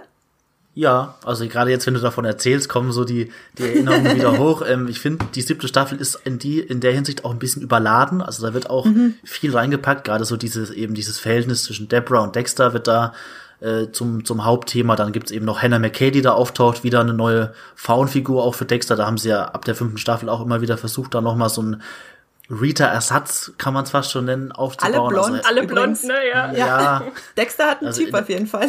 Ja, in der zweiten Staffel hatten wir ja noch Laila, das war ja die Brünette der Serie so ein bisschen. Die war Tatsache. ja nochmal ein großer Kontrast, aber äh, Hannah McKay fand ich auch eine spannende Figur, weil sie eben auch so eine Serienkillern ist und so ein bisschen, man weiß immer auch nie, ist sie jetzt sympathisch und ist sie gut für Dexter und Dexter, man merkt auch gleich, dass Dexter starke Gefühle für sie hat, aber gleichzeitig stellt sich Hannah eben dann auch zwischen Deborah und Dexter und dann hat man auf der anderen Seite eben auch noch diese Geschichte mit dem, mit dem Mobboss, Isaac Serco und das ist alles ein bisschen viel, aber es hat für mich eben doch so diesen, diesen Motor am Laufen gehalten in der siebten Staffel. Also ich war da gerne dabei und habe das gespannt verfolgt im Vergleich eben zu dieser sechsten Staffel, die ja äh, Esther so gut gefallen hat. Die war eben schon, die hatte schon so diesen Oldschool-Flair eben auch so ein bisschen, aber das war mir alles so ein bisschen zu Plätscher und Déjà-vu-mäßig. So, da hatte ich auch das Gefühl, ich habe das alles schon mal gesehen. Ich fand auch diese Auflösung mit diesem multiple Persönlichkeitsstörungstwist fand ich jetzt, klar, es hat das gut gespiegelt von Dexter, aber ich fand es jetzt nicht so originell. Man hatte irgendwie auch so gefühlt ein paar Folgen vorher schon den Verdacht. Das wurde, glaube ich, auch ein bisschen angedeutet schon. Also wenn man das aufmerksam geschaut hat, war es jetzt nicht die größte Überraschung. Und deswegen fand ich die sechste da eben schwächer und die siebte trotz dieses Überladenen, was dann in der achten Staffel nochmal für mich überhand genommen hat. Also die achte Staffel war für mich viel zu vollgestopft mit allem Möglichen. Hm. Aber die, die siebte hat es noch besser hinbekommen, eben gerade durch, durch diese, durch diesen Fokus eben auch auf Dexter und Deborah. Deswegen mochte ich die auch nochmal sehr gerne. Ja, ähm, eine Sache, die mich ähm, vor allem im Nachhinein äh, ziemlich stört bei Dexter, wenn ich nochmal so überlegt habe, was eigentlich mit all den Figuren passiert ist über die acht Staffeln hinweg. Ähm, sie haben schon sehr kruden Umgang mit den weiblichen Figuren in der Serie. Man muss dazu sagen, dass es auch um einiges mehr spannende weibliche Figuren gibt als männliche Figuren in der Serie, ähm, dies dann aber größtenteils auch umso härter und brutaler erwischt. Also wir haben natürlich den äh, absoluten Schocktod von Rita, nachdem sie ja mhm. eine ab wichtige Figur war. Ähm, wir haben diesen grausamen, schrecklichen, furchtbarsten Moment der ganzen Serie, als Dexter Deborah tötet im, im Staffel 8 Finale. Und Deborah tötet natürlich auch äh, äh, Captain LaGuerta, La ja. die ja seit Staffel 1 auch eine interessante Figur war, finde ich, äh, der sie nicht ganz gerecht geworden sind, auch dann am Ende, genauso wie bei Deborah. Und ähm, wir hatten natürlich Rita äh, am Anfang, nee, nicht Rita, äh, wie hieß sie am Anfang? Die Brünette Patrick? Laila. Laila. genau, ähm, gut, die war nicht so wichtig. Ähm, da finde ich, dass sie halt mit, mit Julia Stiles und, und ähm, jetzt habe ich den Schauspielerinnen Namen von Hannah McKay vergessen, die auch in Handmaid's Yvonne Tale. Strahowski, ich weiß genau, nicht. Genau, Yvonne Strahowski, die ich auch in Handmaid's Tale über alles liebe. Ähm, da finde ich, das sind die einzigen beiden wichtigen Frauen, die nicht gestorben sind in der Serie, nämlich, das muss man äh, sich auch mal überlegen. Und ähm, ja, das ist so im Nachhinein ein bisschen, äh, das finde ich ein bisschen schade, dass sie da für das Vorankommen der Story, die tatsächlich eigentlich gar nicht wirklich vorangekommen ist, äh, gerne mal eine Frau um die Ecke gebracht haben, die eigentlich sehr wichtig war vorher. Ähm, mhm. Aber da habe ich früher beim Gucken auch nicht drüber nachgedacht. Das ist mir auch erst im Nachhinein aufgefallen. Ähm, vielleicht wollen wir uns dann ja mal Richtung Richtung Ende bewegen der Serie, beziehungsweise vorher vielleicht noch kurz, ähm, was ist denn euer Lieblingscharakter und hat er ein äh, gutes Ende bekommen? Und sagt jetzt nicht Dexter. ähm, Ich hätte Patrick. jetzt Dexter gesagt eigentlich, weil es schon meine Lieblingsfigur ist. Aber okay, daneben würde ich schon auch sagen, dass Deborah auch so die spannendste, interessanteste Figur für mich war in der Serie. Gerade wie, wie sie äh, gezeichnet wurde und was für Entwicklungen sie dadurch gemacht hat und eben als so wichtigste Bezugsperson von Dexter, die teilweise wirklich komplett auf seiner Seite steht, aber eben dann später, wenn, wenn sie herausfindet, wer er wirklich ist, dann auch in diesen extremen Zwiespalt stürzt. Und dann geht's ja nicht nur darum, dass sie sich äh, damit auseinandersetzen muss, dass er ein Serienkiller ist, sondern auch noch diese starken Gefühle von ihm. Da nimmt sie ja dann auch Therapiestunden und wird dann im Prinzip so in diese Richtung gelenkt, in Richtung, vielleicht liebst du deinen Bruder auch wirklich, also deinen Adoptivbruder, dass es nicht nur eine eine äh, Zuneigung ist, sondern wirklich schon eine Liebe und das ist eine ganz spannende Entwicklung, die sie da eben durchmacht und da war sie neben Dexter schon auch meine Lieblingsfigur, die dann auch nicht das beste Ende bekommen hat, wenn man es äh, stark untertreiben will. Also es war wirklich das ein schlimmes Ende, ja. Wo ich wirklich auch nur schlimm. sagen kann, da werden wir bestimmt auch gleich ja noch drüber sprechen, dass sie die hoffentlich, oder was heißt hoffentlich, viel zu retten ist da eigentlich nicht mehr, aber dass sie zumindest vielleicht in dieser Art Harry-Position nochmal zurückkommt in der neuen Staffel, dann, dass sie vielleicht dann so ein bisschen diese Stimme noch ist für Dexter, nachdem er auch den Tod von ihr dann verantwortet hat am Ende, dass sie da vielleicht noch mal so zurückgebracht wird, aber das kann man nur spekulieren, also da weiß ich auch nicht, wie, wie sie das noch mal aufgreifen wollen. Und ansonsten war das schon ein sehr ja, unrühmliches Ende für diese tolle Figur. Ja, vor allem, weil sie wirklich so die Kehrseite von Dexters Medaille war. Also sie ist ja die mhm. überemotionale, die da alles ganz doll fühlt und er ist der Distanzierte, der eigentlich äh, nichts empfinden will. Und dann gibt's da so ein bisschen eine, eine äh, umgesetzte Entwicklung bei beiden, während Dexter seine Gefühle entdeckt, äh, muss dann Deborah so ein bisschen in diese dunkleren Regionen abrutschen, als sie dann von seiner Identität äh, erfährt. Mhm. Genau. Naja. Ja, Aber, ich. Na, Esther, bitte. Nee, nee, nee, mach erstmal noch zu Deborah weiter. ja, nee, ich wollte auch noch sagen, Deb, äh, habe ich ja ganz am Anfang im Podcast, bin ich schon losgeworden, ähm, ist auch einfach meine absolute Lieblingsfigur. Sie ist ähm, total faszinierend, weil Esther, wie du schon meintest, sie ist halt eine Figur, die auf den ersten Blick halt extrem ähm, ja fragil aussieht. Sie ist unfassbar dünn. Also die Schauspielerin äh, Jennifer Carpenter. Ähm, man, das erste Mal, wenn man sie sieht, hat sie ist sie extrem leicht begleitet, weil sie, glaube ich, ähm, wenn ich ich hoffe, ich sage nichts Falsches, aber ich glaube, sie ist undercover als äh, Prostituierte, äh, genau. äh, wenn man, wenn mhm. sie eingeführt wird in Staffel 1. Ähm, und sie flucht ohne Ende. Und das ist, glaube ich, das, was das ich am aller meisten mag an Dexter, dass so viel geflucht wird. Ähm, also das äh, F-Wort und und was für andere Wörter noch so, die also sobald Deborah in der Szene ist, kannst du dir sicher sein, dass du den Kindern die Ohren zuhalten musst. Es hat ähm, übrigens mal jemand gezählt und es sind 969 F-Wörter, die sie loslässt. also fast tausendmal sagt sie das in der Serie in acht Staffeln.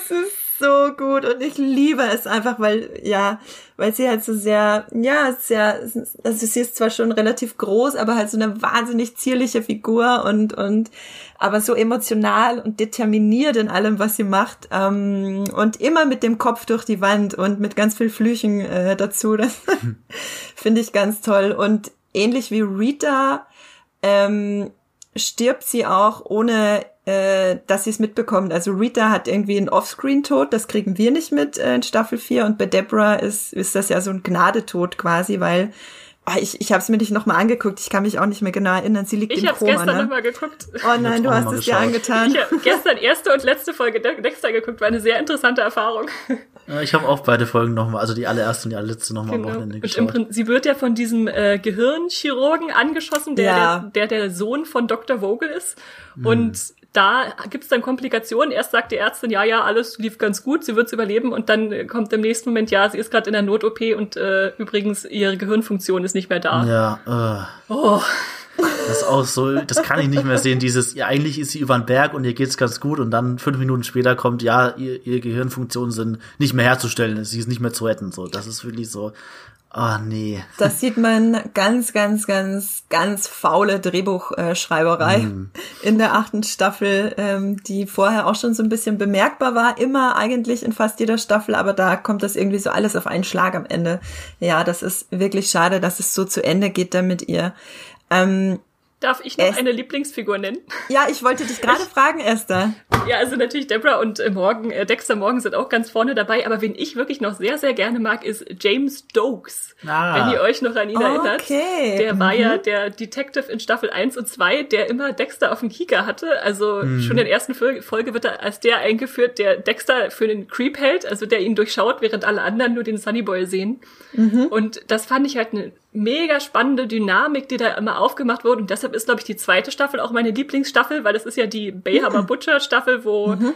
wo Dexter auf einmal im Interesse, mitten im Mittelpunkt des Interesses steht und wo er dann ihm auch ziemlich schnell auf die Spur kommt.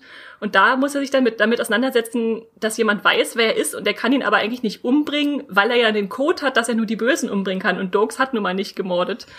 Und diese, diese Dynamik, die die zwei haben, die finde ich richtig stark. Auch wenn Dexter zum Beispiel in einer Szene ihn dann provoziert, ihn in der Polizeiwache anzugreifen und dann sieht es so aus, als wäre er das Opfer, während eigentlich er gerade Dope eine Kopfnuss gegeben hat im Unbekannten vorher kurz. Herrliche Szene.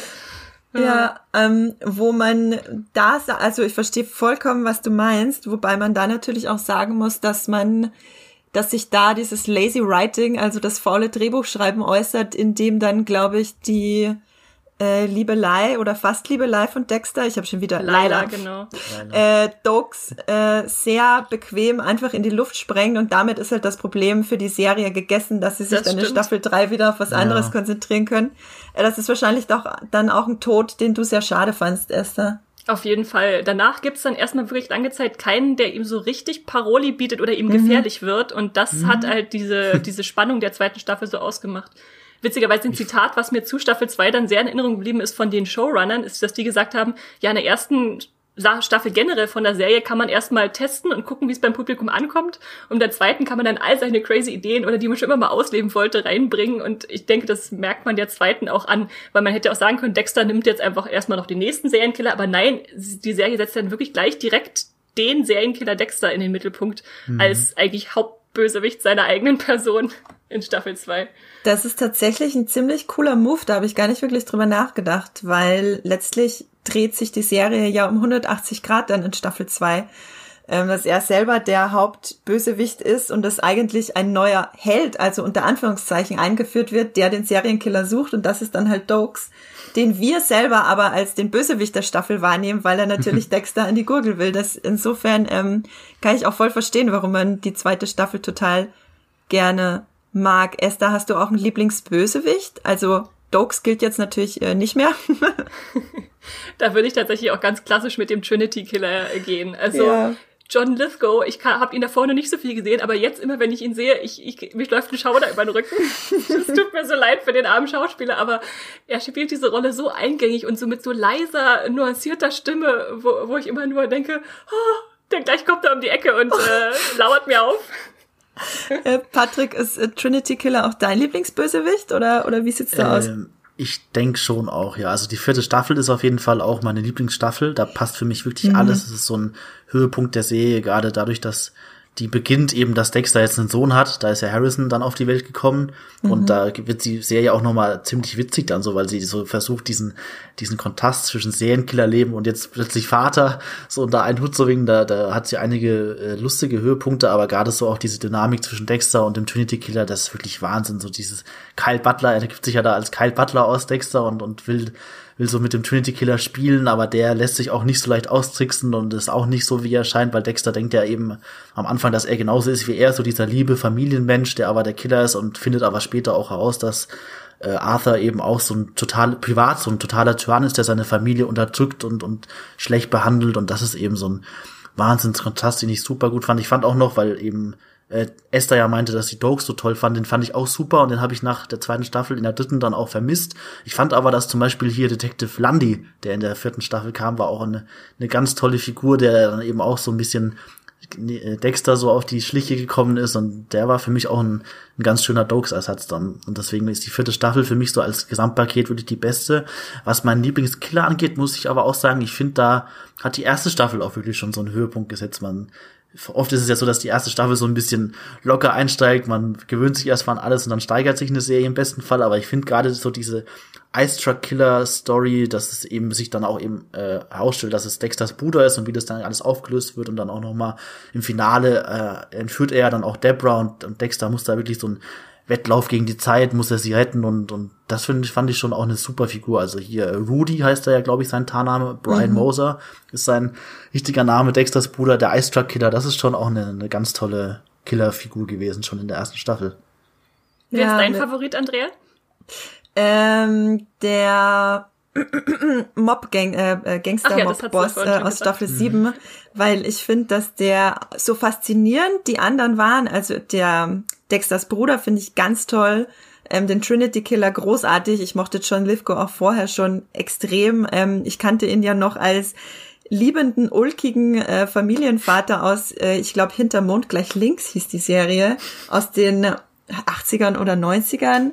Ich glaube auch mit einem ganz kleinen Joseph Gordon-Levitt wenn ich mich jetzt nicht äh, alle, alles täuscht, äh, dass sein Sohn gespielt hat. Ähm, ja, und dann das, also das war völlig, das äh, hat mich wirklich auch aus den Socken gehauen. Aber Staffel 7 hatte dann für mich eben mit, dies, mit diesem ganz persönlichen Konflikt irgendwie der beiden Killer, die sich eigentlich gegenseitig mochten, ähm, aber irgendwie nicht mochten durften, weil der eine den Partner von dem anderen umgebracht hat. Das, das, das hat war so eine ganz neue Nuance, die es vorher noch nicht gab. Ähm, das fand ich, glaube ich, sehr sehr schön. Und deswegen bin ich auch immer der Meinung, dass Dexter halt nicht per se nach Staffel 4 schlecht wurde, weil ich finde, dass es in Staffel 5, 6, 7 und auch ein bisschen in der achten Staffel, ein bisschen noch, äh, noch wirklich gute Sachen gibt, genau. Ähm, Gab es denn bei unseren, bei unseren befragten äh, Instagram-Nutzern äh, noch andere Nennungen von Lieblingsfiguren oder Namen, würde mich mal interessieren. Also hat zum Beispiel jemand Joey Quinn oder Angel Batista genannt, die wir jetzt noch gar nicht erwähnt haben. Oder Masuka natürlich. Ja, Masuka, der, der mir damals schon so ein bisschen suspekt war mit seinen ganzen anzüglichen äh, Bemerkungen. der, der äh, perverse Masuka. Ähm, na, was ich ganz interessant finde, ist, dass die meisten Leute, also was heißt interessant, äh, wie zu erwarten, haben fast alle Leute Dexter geschrieben. Also ich kann ja hier auf meinem Handy nochmal schnell die ganzen, äh, die ganzen Antworten durch ähm, skippen. Ja, Dexter, Dexter, Dexter, Dexter. Sie waren alle hm. gut. Dexter, Dexter, Dexter. ähm, einer hat auch Angel gesagt, den wir noch gar nicht hatten. Ähm, der ist tatsächlich auch so ein, so ein guter einfach und deswegen dreht ja. er natürlich ein bisschen in den Hintergrund, weil er nicht diese Ambil mhm. Ambivalenz mitbringt, die die meisten hatten. Ja, Aber total. ich denke auch, er ist eine, eine wichtige Kraft und witzigerweise der, der Haupt, der Darsteller von ihm, der war tatsächlich 15 Jahre Polizist, bevor er sich entschlossen hat, Schauspieler zu werden und äh, ist dann zu Dexter mhm. gekommen. Ach, das ist ja witzig. Äh, ich glaube, der spielt auch in Blacklist eine kleine Rolle. David Mo. Sayers heißt er. Ja, ja, ja genau. Ähm, dann wird äh, Deborah auch mal genannt, Quinn, Lundy werden auch mal genannt, äh, genau eben Batista. Und ansonsten, ja, Masuka wird auch einmal genannt. Also ich habe das Gefühl, alle werden einmal genannt, Rita auch und ansonsten nur Dexter. ähm, ganz besonders toll finde ich die Antwort von Tanja Köster, die schreibt ver F Punkt Punkt Punkte Shy Punkt Punkt Punkt natürlich Deborah. genau, also Schwester von Dexter steht hier auch noch mal. Das ist das, was die Leute dann wahrscheinlich am ehesten noch nennen. Ähm, ja, man hat das Gefühl, alle mögen alle aber ähm, am meisten lieben sie alle Dexter. Und beim Bösewicht haben auch fast alle Trinity Killer geschrieben und ein paar mhm. noch äh, Staffel 1 äh, Dexters Bruder. Genau, das fand ich auch mhm. ganz interessant. Übrigens, Deborah und Landy finde ich so mit eine der schönsten generationenübergreifenden Liebesbeziehungen, die ich so kenne in Serien, die mir das glaubhaft gemacht hat, dass, dass da auch äh, Alter keine Rolle spielt, äh, wenn man wenn man sich liebt. Ja, fand Tatsächlich. Ja. Ähm, das, die Beziehung fand ich auch mega. Ähm, das, das äh, hat sich auch irgendwie total passend und richtig angefühlt bei den ja. beiden. Ähm, ich war ja im Gegensatz zu Patrick überhaupt kein Fan davon, als, De als Deborah sich dann in Dexter verliebt hat. Das war mir, das habe ich so mhm. gar nicht verstanden, wie das jetzt zusammengeht. So, als würden sie überhaupt nicht mehr wissen, was sie mit ihrer Figur machen sollen. Ähm, aber ich finde das äh, sehr interessant, dass es auch Leute gibt, die das äh, gut fanden. Die das, das ist doch schön. Ja, ich fand das auch etwas seltsam, hab dann aber äh, gelesen, dass tatsächlich äh, die Schauspielerin von Deborah das schon, Jennifer Carpenter, schon eine Weile mitgespielt hatte, also sich schon irgendwie gedacht hatte. Ah. Und, Und aber ich dachte ursprünglich, sie haben das eingeführt, weil ja Michael C. Hall und äh, Jennifer Hm. Carpenter verheiratet waren für drei Jahre, während Dexter lief. Nein, das Ja. wusste ich nicht. Von Wie irgendwie awkward. 2008 bis 2011 oder so, also so mittendrin. Also sie haben sich vorher gekannt und nachher noch zusammen gespielt und gekannt, aber ja. Krass. Okay, das finde ich jetzt richtig krass, weil, mhm, ja, spannend. Okay, ähm, alle da draußen, lasst euch das, lassen wir das mal kurz sacken. alle, die das nicht wussten, okay. Ähm, ich habe es verdaut. Dann kommen wir jetzt zu dem umstrittenen Ende von Dexter. Lass uns doch noch einmal ganz kurz drüber reden, ähm, was bei dem, ja, sehr miss, ich sage einfach mal, das Ende ist misslungen, so, Punkt. Ähm, bevor wir über die neunte Staffel reden, die das alles noch ein bisschen ausglätten könnte. Ähm, kann einer von euch ganz kurz zusammenfassen, was denn jetzt passiert ganz am Ende in den letzten Szenen, was so viel äh, nach Deborahs Tod noch so für so viel mehr Aufregung gesorgt hat? Soll ich Soll oder willst ich? du, Patrick? Äh, ich kann, ich habe die Folge ja auch nochmal geguckt, also ich kann es kurz zusammenfassen. Es Gern. geht ja im Prinzip im Finale darum, dass Dexter sich mit Hannah und Harrison nach Argentinien absetzen will, äh, flüchten will, schafft er aber dann nicht ganz, weil eben das mit Deborah passiert, dass sie angeschossen wird von dem äh, Gehirnchirurgen, Oliver Saxon hieß er, glaube ich, dem, dem Hauptkiller der Staffel. Ähm, sie wird da eben angeschossen und fällt dann ins Koma. Und gerade als Dexter eben dachte, dass es ihr besser geht, ihm wird ja gesagt, sie sei über dem Berg. Und dann äh, wird er aber doch nochmal, äh, muss er erfahren, dass äh, ihr Zustand sich so verschlimmert hat, dass eben die Gehirnfunktionen einfach so ausgesetzt haben, schon dass sie nicht mehr aus diesem künstlichen Koma erwachen wird. Also sie kann nur noch mit Hilfe von Maschinen im Krankenhaus am Leben äh, gehalten werden und deswegen entscheidet er sich dann am Ende dazu, nochmal in dieses Krankenhaus zurückzugehen. Da äh, es geht dann daneben auch noch darum, dass ein großer Sturm auf Miami zugeht, äh, zuweht und äh, er nutzt dann eben dieses Wetterchaos, um dann nochmal ins Krankenhaus zu gehen und er stellt dann diese lebenserhaltenden Maschinen von Deborah ab und tötet sie so damit und will sie aus seiner Sicht denke ich mal, erlösen. Und er nimmt sie dann auch mit auf sein Boot und fährt auf diesen Sturm, so er, er rauscht so in dieses Herz des Sturms und äh, bestattet sie dann auch mal auf hoher See, äh, wirft ihr ihren Leichnam ins Wasser. Und es sieht dann kurz so aus, als würde er wirklich auch Suizid begehen und in, in diesen Sturm einrasen. Man sieht und im Prinzip, denkt, wie er in das Auge des Sturms fährt schon. Genau, es, es ist eine typische Szene, die wirklich nach einem Suizid aussieht. Äh, Er, er tötet sich freiwillig am Ende und man sieht noch kurz, wie Hannah und Harrison sich wirklich dann äh, erfolgreich nach Argentinien abgesetzt haben und da auch in der Zeitung dann von dem Tod lesen von Dexter. Er wird dann äh, als äh, für tot erklärt. Da denkt man schon, die Folge wäre vorbei. Es wird abgeblendet, aber dann geht sie noch weiter. Und dann äh, gibt es noch Ei, ei, eine, ei. eine kleine, wie eine Art Epilog, der dann plötzlich einen äh, seltsam be- vollbärtigen Dexter zeigt, der irgendwo, ich glaube, es ist in, In Oregon, Oregon, ja. Oregon da äh, hat er ein neues Leben angefangen als Holzfäller. äh, man sieht ihn beim, beim Arbeitsverrichten als Holzfäller, er geht da seinem Tagewerk nach und äh, er setzt sich dann am Ende nochmal an den Tisch und guckt sehr rätselhaft und äh, er gibt dann nochmal einen letzten Blick in die Kamera und dann ist ist es wirklich vorbei. Also er hat sich am Ende dazu entschieden, äh, seinen Tod vorzutäuschen und sich komplett in so eine Isolation, in so ein selbstgewähltes Gefängnis zu begeben, weil er wohl der Meinung ist, dass alles, alle Menschen, die ihm nahestehen, am Ende irgendwie den Tod finden würden und er bestraft sich dann dadurch selbst, dass er sich in diese neue Identität begibt und da so ein, so ein abgeschiedenes Einsiedlerleben als Holzfäller beginnt. Das ist das Ende von Dexter. Oh Gott. Ich, Das war gerade sehr schwer. Kollektives dass- Seufzen. Ich habe überlegt, ob ich meine Kopfhörer kurz weglege, damit ich mir das nie, nicht nochmal anhören muss. Ja, ähm, äh, ja beim, äh, weil du vorhin vom Sturm geredet hast, wollte ich die ganze Zeit einfach nur sagen, Sturm des schlechten Drehbuchschreibens. Als wäre irgendwie, ja, und, Und die äh, Szene wurde ja wirklich noch nachgedreht, diese Holzfäller-Szene, ne? Ja. Also ursprünglich war ja das Ende vorgesehen, dass er in den Sturm fährt und dann da Selbstmord begeht, womit ich noch hätte leben können. Was Ja. die anderen Sachen auch nicht besser gemacht hätte in der letzten Folge, ja, aber es wäre nicht ganz so. Ja, man Komisch hat gewesen. auch danach davon gelesen, dass die Showrunner da wirklich sich dagegen entschieden Mhm. haben, ihn, ihn sterben zu lassen, weil er so eine hohe äh, Beliebtheit jetzt schon hatte und die Fans, die Figur hat man ja auch gemerkt hier bei unserer Umfrage, alle lieben Dexter, dass sie einfach nicht machen konnten, ihn, ihn sterben zu lassen. Ich habe von einer interessanten alternativen Szene gelesen, von einem alternativen Ende, das aber nie realisiert wurde, wo er dann aufgewacht wäre und man denkt, alles war nur ein Traum, aber dann Ja, fährt die Kamera aus. Das musst du jetzt nicht, Ja. äh, nicht durcheinander bringen. Also da wurde nämlich der Showrunner von Staffel 1 bis 4, Clyde Phillips, befragt, was er denn von Ja. dem Ende hält und Ja. was, dann hat er nämlich verraten, was, was er sich vorgestellt mhm. hätte. Und da kommt jetzt dieses perfekte Ende, was du bitte nochmal nacherzählen darfst. Kriege ich auch jedes Mal genau, Gänsehaut. Also, genau, das wäre ein anderes alternatives Ende gewesen von dem ursprünglichen Showrunner und da äh, wacht Dexter auf und man denkt, es wäre nur ein Traum gewesen alles und dann fährt die Kamera langsam aus und man sieht aber, er liegt wirklich auf einem auf einem Tisch, der sozusagen seine Todesstrafe, also da wird die Todesstrafe gleich an ihm ausgeführt, er, er wird dann wirklich getötet und man sieht in diesem Moment nochmal sein Leben an seinen Augen vorbeiziehen und zwar in, in Form von den ganzen äh, Toten, die er verursacht hat, passiv oder die in aktiv. Der Zuschauergalerie stehen, die, ja. Die, die, ja, die sind dann alle nochmal zu sehen und, und türmen sich vor ihm auf und das endet dann mit seiner Exekution tatsächlich. Also das wäre das radikalere, konsequentere Ende gewesen, wo sich aber dann die späteren Showrunner, wie man gesehen hat, dagegen entschieden haben und nochmal so diesen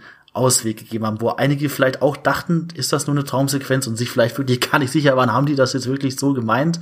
Diese Szene, ist das wirklich so echt gewesen? Also so ging's mir teilweise. Ich weiß nicht, wie euch da ging. Habt ihr das wirklich gleich so fassen können, dass das jetzt wirklich das Ende sein soll? Ähm, erstmal noch mal kurz zu dem perfekten Ende, wirklich.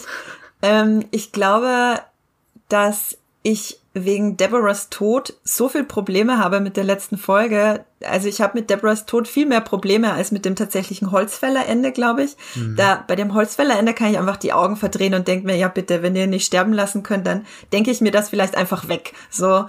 aber äh, der Tod von Deborah, da hatte ich einfach das Gefühl, da passiert gerade sowas Unfaires mit meiner Lieblingsfigur, dass, dass, dass ich es nicht ausgehalten habe.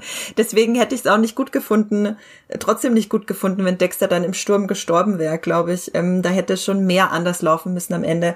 Aber dieses Ende von äh, Clyde Phillips heißt, der meintest du, äh, genau, Esther, genau. ne? dass er quasi am Exekutionstisch die Todesstrafe erhält, aufwacht, während die Giftspritzen in ihn reinfließen und es ist so ähm, poetisch. Ja, Weil ja. Gift, hm. Giftspritze hat Dexter ja auch immer, oder eine Betäubungsspritze. Seine mhm. Opfer landen auf dem Tisch äh, und gucken dann, sind bewegungsunfähig. Äh, das, das wäre schon sehr äh, poetische Gerechtigkeit irgendwie gewesen und dann doch irgendwie befriedigend, denke ich. Aber nur um das nochmal klarzustellen, dieses Ende stand nie zur Debatte in der Serie. Das hat äh, Clyde Phillips nur im Nachhinein geäußert. Der war da schon vier Staffeln weg von Dexter.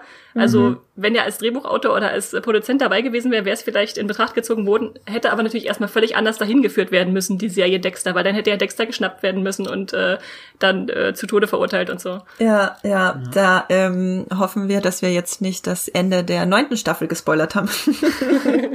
Ob sie das nochmal aufgegriffen haben. Ja, Michael C. Hall selber hat übrigens auch äh, im Nachhinein gesagt, dass er glaubt, dass dass er auch findet, dass die zweite Serienhälfte sehr inkonsequent und ein bisschen unzusammenhängender wirkt als die erste Serienhälfte, was laut ihm daran liegt, dass der Writers Room oft durchgemischt wurde ähm, und mhm. nicht so konsistent war wie von Staffel 1 bis 4, was auch irgendwie Sinn macht, weil sie da weil dann viele verschiedene Köpfe, viele verschiedene Ansätze offenbar ausprobiert haben von Staffel 5 bis 8. Und genau, der Produzent selber gibt dem Sender Showtime die Schuld, äh, dass sie Dexter nicht töten durften. Aber ganz ehrlich, der Tod von Dexter hätte das Ende auch nicht wirklich gut gemacht. Nee, hm. nee. Sie haben sich auch so ein bisschen damit rausgeredet, dass sie meinten, äh, ein Selbstmord wäre irgendwie so die einfachste Lösung gewesen. Da hätte er sich mit auf der, aus der Affäre gezogen. Aber ja. Dexter ist nun mal eine ganz oder gar nicht Serie. Also entweder kriegt er sein Happy End in Argentinien mit Sohn und Henna oder er muss halt sterben. Genau, ja. eben, weil ähm, dieses so, so, so ein halbes Ende irgendwie passt doch überhaupt nicht dazu, dass die Serie uns ja ganz bewusst immer ähm, es uns eigentlich nie leicht gemacht hat. So dieses, wir lieben diesen Serienkiller, aber eigentlich laut Gesetz wäre es gut, wenn er seine Strafe bekommt. So, also nicht, dass ich jetzt für die Todesstrafe bin, aber dass er zumindest weggesperrt wird, wäre einfach die Konsequenz. Mhm. Ähm, und, und deswegen finde ich auch so ein Entweder-Oder wäre super gewesen. Und dann kann man daran nämlich auch richtig knabbern am Ende. Ja, aber so war das einfach wirklich. Und ich liebe das Ende von Lost. Ich liebe das Ende von How I Met Your Mother und ich mag auch das Ende von Game of Thrones. Ich bin niemand, der sich leicht äh, aus der Fassung bringen lässt von dem äh, abwegigen Ende, aber Dexter, ja. Und ähm, das Einzige, was ich interessant fand dran, war, dass man ganz am Ende, wenn man in, in dem Epilog sieht, äh, es kein Voice-Over mehr gibt. Das heißt, ja. wir sehen äh, Dexter, wie er in die Kamera guckt, also uns anguckt und normalerweise müssen wir dann hören, was er denkt, äh, weil wir es normalerweise nicht sehen, ähm, was er denkt, weil er es nicht so gut ausdrücken kann. Aber da hören wir nichts mehr und Das ist das Einzige, was noch so ein bisschen interessant war. Ist euch das aufgefallen? Ja, das fand ich auf jeden Fall auch einen starken Moment insofern, dass man auf einmal da vor Augen geführt bekommt, okay, es geht jetzt auch zu Ende, weil seine Erzählerstimme nicht mehr da ist, um uns zu begleiten. Hm. Ja, ich fand's auch. Ich fand diese letzte Szene, ich bin da immer noch zwiegespalten, was ich da halten soll. Also ich fand sie viel zu abpuppt und eben eingeschoben. Man merkt, das war nicht so geplant. Sie haben da jetzt schnell noch irgendwie sowas hingeklebt. Aber andererseits finde ich es auch schon sehr hart eigentlich, ein sehr grausames Ende, weil, wie ihr sagt, es hätte ja mit einem Art Happy End enden können, wenn er mit, mit Hannah und Harrison sich abgesetzt hätte oder eben mit seinem Tod. Aber ich finde so dieses Zwischending ist auch sehr grausam, dass man wirklich jetzt damit zurückgelassen wird, dass er sich in so eine Isolation begibt, wo er vielleicht bis ans Ende seines Lebens eben in so einer, ja, weiß ich nicht, in so einer Einsamkeit da irgendwo äh, bleiben muss für immer oder so. Das ist auch eigentlich ein sehr bitteres und hartes Schlussbild, so wenn man das jetzt irgendwie sich weiter überlegt, wie könnte es weitergehen, was aber eben auch die spannende Frage für die Fortsetzung ist, wie geht das weiter, wie wird das aufgegriffen, weil es war für mich so viel zu plump abpuppt hingeklatscht, aber so als Schlussbild diese ewige Einsamkeit und Isolation als als Selbstbestrafung finde ich schon auch nicht unspannend so als Endpunkt. Also das hat schon was. Ich fand eben auch, dass davor, was dahin geführt hat, der Umgang mit Deborah und alles, was sie da geschrieben haben, das war viel noch schludriger und schlechter geschrieben und da fand ich diesen bitteren, traurigen Endpunkt eigentlich schon nicht so schlecht gewählt im Nachhinein. Ja. Ich kann sogar, ich kann sogar ein bisschen die Idee verstehen, dass Deborah ja im Prinzip sein letzter Mord in Anführungszeichen ist, ist ja eher ein Gnadentod, den er ihr gewährt, äh, indem er die Maschine ausschaltet, dass man ihn erst als Mörder kennengelernt hat und jetzt, dass er am Anfang halt aus Instinkt mordet und jetzt aus mhm. Mitleid, aus Mitgefühl, ist eigentlich ein schöner Bogen, wenn dabei halt ja. nicht Deborah so maßlos missbraucht würde als Figur, da, um das irgendwie mhm. herbeizuführen für ihn.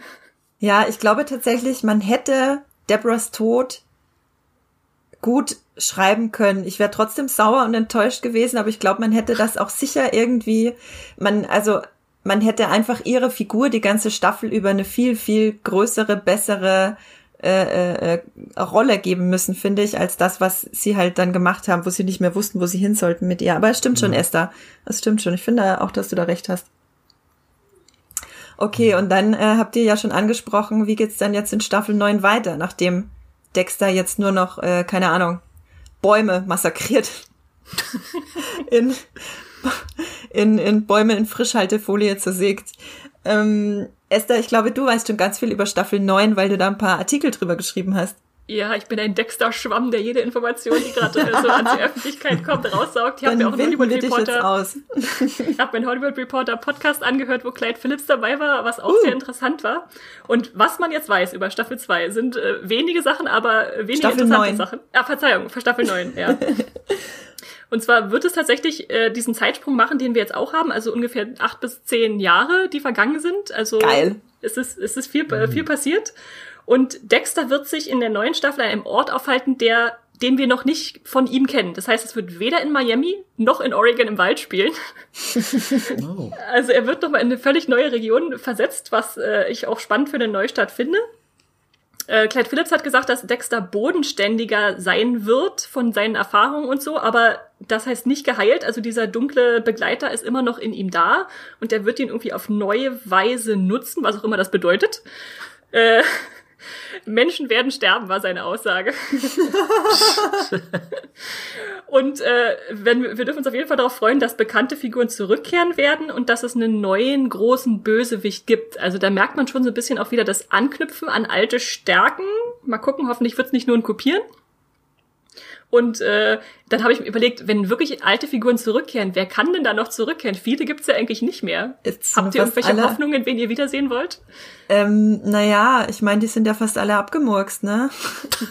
also La Guerta und Deborah äh, werden wir auf jeden Fall nicht mehr sehen. Genauso wie Rita, äh, die wir natürlich auch nicht mehr sehen werden.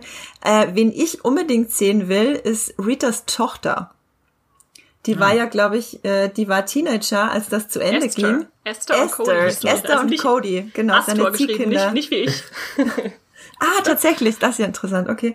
Ähm, die möchte ich gerne sehen und dann ähm, müssen sie natürlich, wäre es natürlich schon ziemlich cool, wenn sie Yvonne Strahovski ähm, und Harrison, wenn sie da ein bisschen erzählen könnten, wie das weiterging, weil letztlich hat, müsste sie ja Dexters Sohn großgezogen haben. Ja, also ich will auf jeden Fall auch ein Zusammentreffen von Dexter und seinem Jugend, jetzt jugendlichen Sohn sehen. Ja. Das äh, können sie uns eigentlich nicht vorenthalten. Was mich noch interessiert ist, äh, finde ich total spannend, wenn er seine alten Kollegen wieder sieht, also vor allem Angel und äh, Quinn, weil in mhm. der allerletzten Folge gibt's diese Szene, wo äh, Dexter im, in der Polizei äh, den Gehirnchirurgen ermordet, indem er da reingeht und sagt, hier, äh, übrigens hier mit diesem Stift werde ich dich gleich ermorgen. Er lässt sich dann angreifen und äh, hm. sticht ihn ab. Und also man muss schon, man muss schon sehr viele Augen zudrücken, um da nicht zu sehen, dass da Intention bei ihm dahinter war. Und äh, Angel und Quinn sehen da schon irgendwie, dass da Dexter mehr kann, als er bisher gezeigt hat, aber sie gehen dem halt nicht nach. Und da jetzt nochmal damit zu konfrontieren, dass er der Bayhaber Butcher ist, weil sie ja nie wirklich erfahren haben, das, das würde ich mhm. schon gern sehen. Hm. Das finde ich tatsächlich auch ganz interessant. Ähm, ich meine, da das ja alles dann am Ende verschwurbelt ist mit dem Tod von Deborah, ähm, kann man auch irgendwie verstehen, wenn sie das erstmal ad acta legen, so was Dexter da gemacht hat. Aber ja, also seine alten Kollegen, das möchte ich auch auf jeden Fall sehen. Mhm. Patrick, hast du noch jemanden, der zurückkehren sollte?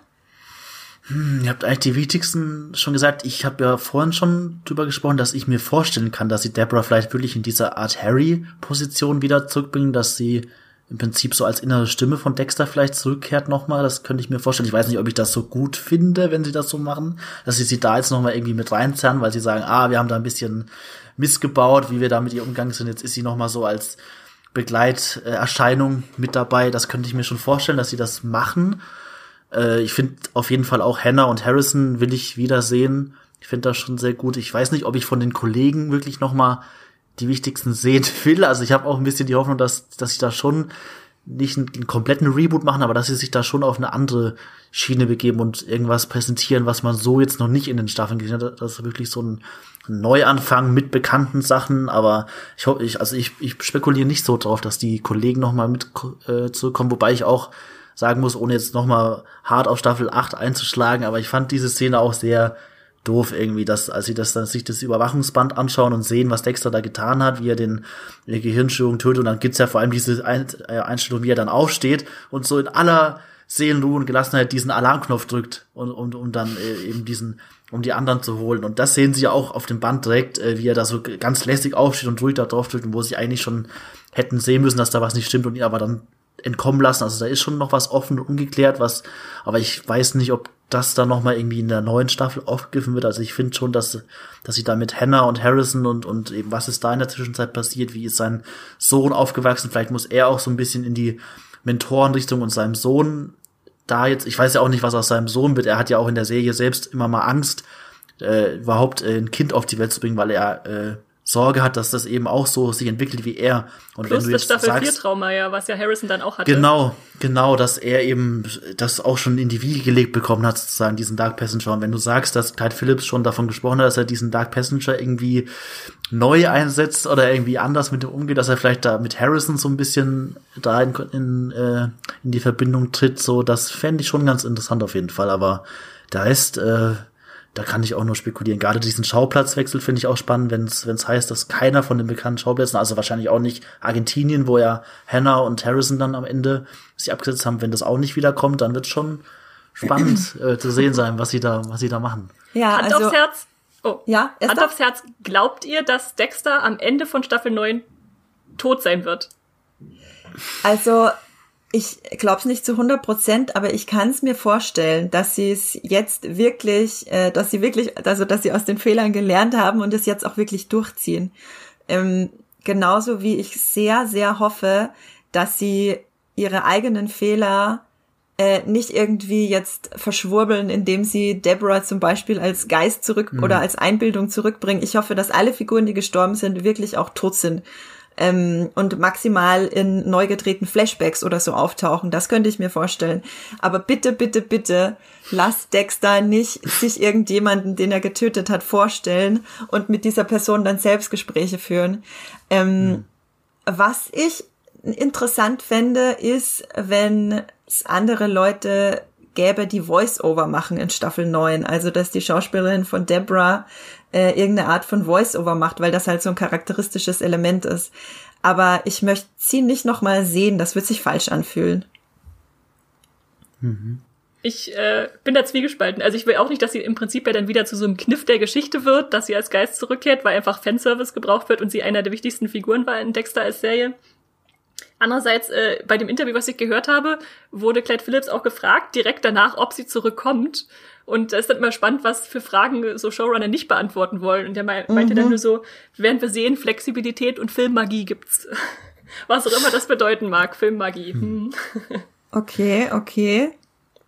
Hm, ja, das ist natürlich interessant. Wir haben äh, auch euch, liebe Zuhörerinnen und Zuhörer, bei Instagram natürlich gefragt, was ihr von dem Ende haltet. Und da war auch ganz eindeutig, äh, dass ihr ziemlich traumatisiert seid von dem Ende und euch da auch von äh, Staffel 9 jetzt dafür umso mehr erwartet. Also eher positiv gestimmt, was Staffel 9 bedeutet, weil es eine neue Chance ist für äh, ja, einfach um, um, damit wir als Fans ein bisschen mehr Frieden schließen können mit der Serie vielleicht auch, habe ich das Gefühl. Ähm, ja, äh, Esther, gibt's noch irgendwelche spannenden Fakten, die du noch nicht äh, erwähnt hast? Oder ist das jetzt alles, was wir quasi wissen über Staffel 9? Äh, zu Staffel 9 als letztes fand ich noch sehr spannend das Zitat, äh, wie er Staffel 9 umschrieben hat, Clyde Phillips, nämlich als überraschend und unausweichlich. Hm. Was so zwei Pole sind, die, die alles bedeuten können, aber mich auch total heiß drauf machen, äh, dass wir das unausweichliche Ende bekommen, was wir hätten bekommen sollen und trotzdem überrascht werden dabei. Ja. Ja, ähm, ja, vielleicht wird Staffel 9 ja tatsächlich, und das finde ich dann mit unausweichlich einfach konsequent und gut, dass Staffel 9 dann wirklich äh, die wie Staffel 2 wird, also dass sie quasi Dexter jagen und er dann halt aber auch sein Ende bekommt, dass sie ihn fassen am Ende und vielleicht auch seine alten Kollegen. Äh, wer weiß, wer weiß. Ähm, genau. Okay. Äh, wenn ihr nichts mehr habt zu Dexter, dann jetzt haben wir eh schon, oh, wir haben schon fast eineinhalb Stunden über Dexter geredet, aber es gibt da einfach so viel zu sagen. Ähm, habt ihr noch irgendwelche letzten Worte zu Dexter? Sonst kommen wir jetzt zu unserem, unserem Abschied dann würde ich sagen, wenn es nichts mehr gibt, würde ich euch beide bitten, für alle, die jetzt Dexter schon gesehen haben und alle, die es vielleicht jetzt noch gucken wollen, ihr könnt uns ja, oder alle, die es schon gesehen haben, schreibt uns gerne auch an podcast.muipilot.de, wie ihr Dexter fandet und wie ihr das Ende fandet und vor allem, was mich interessiert ist, ähm, ob ihr euch freut, dass es eine neunte Staffel gibt, weil ihr, wie wir, auch so ein bisschen mehr Frieden schließen wollt mit dem Ende. Das würde mich sehr interessieren. Und für alle, die jetzt Dexter schon gesehen haben und noch andere Streaming-Tipps brauchen, würde ich jetzt Patrick einmal kurz bitten, ganz kurz uns zu sagen, was er kürzlich gestreamt hat, damit ähm, ihr noch äh, ein, ja, ein, ein Streaming-Hub mehr habt fürs Wochenende. Mhm, ich habe am Wochenende Sonic the Hedgehog gestreamt. Der ist jetzt, der ist jetzt bei Amazon Prime gelandet. Ist ja einer der erfolgreichsten Kinofilme 2020. ist einer der erfolgreichsten Kinofilme 2020. Der hat ja bei 85 Millionen Budget irgendwie über, 100, äh, über 300 Millionen eingespielt weltweit. Also ein Riesenerfolg, das man vorher gar nicht so wusste. Deswegen dachte ich, den muss ich äh, noch gucken, wenn ich äh, die Gelegenheit habe. Ich habe ihn im Kino verpasst und jetzt bei Amazon Prime nachgeholt. Also ein wirklicher Streaming-Tipp von mir ist das leider nicht, äh, aber ich muss schon sagen, ich habe mich vorher vor allem auf den Film gefreut wegen Jim Carrey. Er spielt da den Bösewicht Dr. Robotnik und äh, ich habe oft das Gefühl gehabt, Jim Carrey ist sich ist einer der wenigen in diesem Film, der sich immer bewusst ist, was er da in was für einem Film er da gelandet ist. Also er spielt diesen Bösewicht wirklich im Jim Carrey Style, wie man ihn auch gar nicht mehr so oft in letzter Zeit gesehen hat. Also er, äh, Jim Carrey hat sich ja in den letzten Jahren eher ernsteren Rollen zugewendet, hat auch in dieser Serie Kidding mitgespielt, die ja nicht mehr so viel mit seinen alten Slapstick Comedy Performance zu tun hatte, aber in Sonic the Hedgehog ist wirklich so dieser gummigesichtige 90er Jahre Jim Carrey wieder zu sehen. Also er stützt sich da wirklich mit Wahnwitz in diese Bösewichtfigur ein und das ist auch für mich wirklich so das Hauptargument für den Film. Also Jim Carrey-Fans, die da Bock haben, ihn wieder völlig durchdrehen zu sehen, die sollten sich Sonic wirklich angucken. Ich fand auch einige Szenen so mit äh, Sonics Ultraschallgeschwindigkeit, er ist ja dieser extrem blitzschnelle Igel von einem anderen Planeten, der da auf der Erde landet. Und der, ähm, da gibt's ein paar schöne Szenen auch mit seiner Geschwindigkeit. Ich fand manchmal so diese Wortspiele und Gags, die dann Sonic reißt, die waren, die haben nicht meinen Humor getroffen, aber man muss natürlich auch sagen, das ist ein Kinderfilm, der zielt dann wirklich eher auf so ein junges Publikum ab. Und deswegen äh, kann ich nur eine eingeschränkte Empfehlung geben, eher für Jim Carrey Fans, da lohnt sich schon ein Blick auf diesen Film, um ihn da in diesem Wahnsinn zu sehen. Und ansonsten, ja, es ist äh, interessant, wirklich sich mal äh, diesen einen der erfolgreichsten Kinofilme 2020 trotzdem mal anzuschauen. Und den gibt's eben äh, ab jetzt bei Amazon Prime. Ja, ich würde, ich hatte, ich hatte den tatsächlich im Kino gesehen und ich äh, war jetzt auch nicht restlos begeistert, aber ich fand auch, das ist einfach ein netter Kinderfilm. Und mhm. ähm, es ist auf jeden Fall ein Kinderfilm, wo man als Elternteil auch einfach dabei sitzen und sich ein bisschen über Jim Carrey freuen kann und nebenbei halt ein Buch liest oder so. also es ist kein Film, der nervt, finde ich. Es ist einfach, es ist nett. Ähm, okay. Sonic the Hedgehog bei Amazon Prime. Esther, was hast du gestreamt? Ich habe am Wochenende mich erfolgreich davon abgehalten, den Dexter Rewatch zu früh zu beginnen. das werde ich nämlich dann erst nächstes Jahr machen, wenn die Serie ein bisschen näher dran ist, äh, um alles nochmal ganz frisch zu haben. Und habe mir deshalb bei Netflix einen anderen Michael C. Hall Fix geholt und habe mir die Miniserie Safe angesehen. Das kam vor zwei Jahren, glaube ich, 2018 raus. Ist eine, eine wirklich eine geschlossene Serie mit acht Episoden und es geht um eine gated Community in, in Großbritannien, also so eine reichen Viertel, was umzäunt ist. Und da verschwindet seine Tochter. Da macht er sich auf die Suche nach ihr. Deren Freund taucht ermordet auf und dann ist es so, so eine klassische Krimiserie, die viele Haken schlägt und die Ermittlung führt mal hierhin und mal dorthin und ist jetzt nicht der riesengroße Wurf, aber kann man mal ganz nett äh, nebenbei gucken, wenn man mal wieder Michael C. Hall sehen will. Sehr cool. Also für alle Michael C. Hall-Fans, Safe bei, äh, wo hast du es gestreamt? Netflix. Bei Netflix, genau. Und vergesst nicht, äh, Sonic bei Amazon Prime. Genau, und für die Sky-Ticket-Leute ähm, gibt's natürlich nochmal die Dexter-Empfehlung. Alle bisherigen acht Staffeln gibt's bei Sky Ticket. Ähm, stimmt genau, Esther. Was glaubst du denn, wann Staffel 9 von Dexter äh, starten wird? Das dauert sicher noch sehr lange, ne? Na, die optimistischen Prognosen sind so für tatsächlich schon für Herbst, Ende 2021, nächstes Jahr, weil die Dreharbeiten jetzt schon im Januar losgehen wollen sollen. Also wenn sie fix dabei sind mit ihren zehn Episoden, dann könnte das nächstes Jahr schon was werden. Ich wollte dich gerade korrigieren und sagen, nächstes Jahr ist ja 2020, aber naja, nächstes Jahr ist schon 2021, alles klar. ähm, also in einem Jahr frühestens können wir Dexter-Fans uns dann über die Fortsetzung freuen. Ja, damit äh, habt ihr jetzt noch ein paar extra Tipps bekommen, äh, in alle Richtungen, würde ich sagen. Ähm, ich habe leider nichts gestreamt am Wochenende. Ich verspreche, ich bringe bald wieder einen äh, Tipp mit und möchte mich jetzt noch ganz, ganz, ganz doll äh, bedanken bei allen Fans und Hörerinnen und Hörern. Ohne euch wäre das Streamgestöber natürlich nicht möglich und wir freuen uns auch wahnsinnig, wenn ihr uns weiterempfiehlt, wenn ihr euren Freundinnen und Freunden, die gern Podcasts hören, auch mal das Streamgestöber ans Herz legt. Auch diejenigen, die nicht so viel Serien und Filme gucken, vielleicht könnt ihr sie ja dadurch äh, dazu bewegen, wer weiß. Äh, ein Versuch ist es wert. Und äh, ein Fanfeedback haben wir letzte Woche bekommen, das ich ganz besonders toll finde und kurz vorlesen möchte. Und zwar hat Vigilante51 äh, bei iTunes geschrieben, netter Podcast.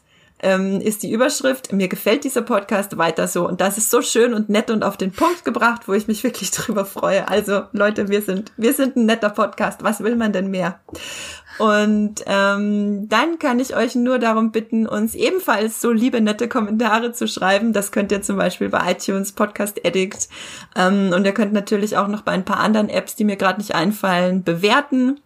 Da freuen wir uns natürlich auch über eine hohe Bewertung und jederzeit, ähm, wenn ihr Kritik habt, wenn ihr irgendwas anderes äh, oder wenn ihr Vorschläge habt für andere Themen, äh, wenn euch generell irgendwas nicht passt, könnt ihr euch jederzeit Kritik üben und schreibt uns das an podcast.moviepilot.de. Wir sind dafür alles an Feedback offen. Gut, und äh, wenn ihr jetzt direkt noch weitere Streamgestöber-Folgen hören wollt, dann kann ich euch zum Beispiel Folge 42 ans Herz legen. Da haben wir über das Game of Thrones Finale geredet. Also falls ihr nochmal über ein Finale, das ihr nicht mochtet, nachdenken wollt, dann ist das genau euers. Ähm, Folge 45 ähm, ja, wir haben, ich empfehle gerade nur kontroverse Enden, fällt mir gerade auf. Folge 45 haben wir über das Lost-Finale geredet, das wir aber alle sehr gerne mochten. Also viele Leute haben gesagt, sie haben nach dieser Folge Lust bekommen, die Serie nochmal zu gucken. Folge 82, How mit Mother. Was wir lieben und was uns aufregt. Also ich glaube, jetzt haben wir die kontroversesten Enden durch. Ähm, Esther, fällt dir noch irgendein kontroverses Ende von der Serie ein, über das wir mal reden sollten? Sollten wir mal drüber nachdenken. Sollten wir mal drüber nachdenken. Also, falls ihr noch irgendwelche kontroversen Enden habt da draußen, dann schickt uns das. Äh, wir reden da offenbar äh, sehr gerne drüber. genau. Äh, Patrick, wo kann man dich denn außerhalb des Podcasts hören oder lesen? Lesen eher. Äh, hören eher nicht. äh, ich, äh, lesen kann man mich noch. Ich schreibe bei Multipilot mit meinem Nickname Mr. D-Pad. Und ansonsten findet ihr mich noch bei Twitter mit meinem richtigen Namen Patrick Reimbott. Sehr schön. Esther, und bei dir? Ich bin Strawstar, wie immer bei Instagram und Twitter und beim Moviepilot als Esther Stroh oder Strawstar zu finden. Genau, guckt da auf jeden Fall mal rein. Wenn ihr uns folgen möchtet, dann könnt ihr das dort machen. Da freuen wir uns natürlich auch sehr drüber. Ihr könnt übrigens auch äh, Streamgestöber auf Twitter folgen. Äh, findet ihr unter dem Twitter-Handle Stream. Gestöber mit, mit OE, äh, Streamgestoeber.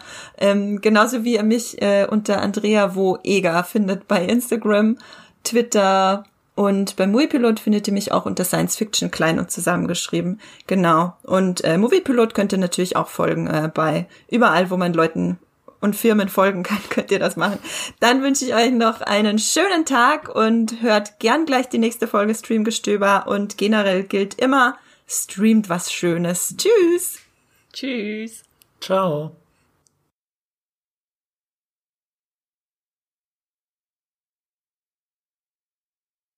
Das war die neue Folge Streamgestöber. Abonniert uns bei Spotify, Apple oder der Podcast-App eures Vertrauens und wir freuen uns auch ganz besonders über eure Bewertungen.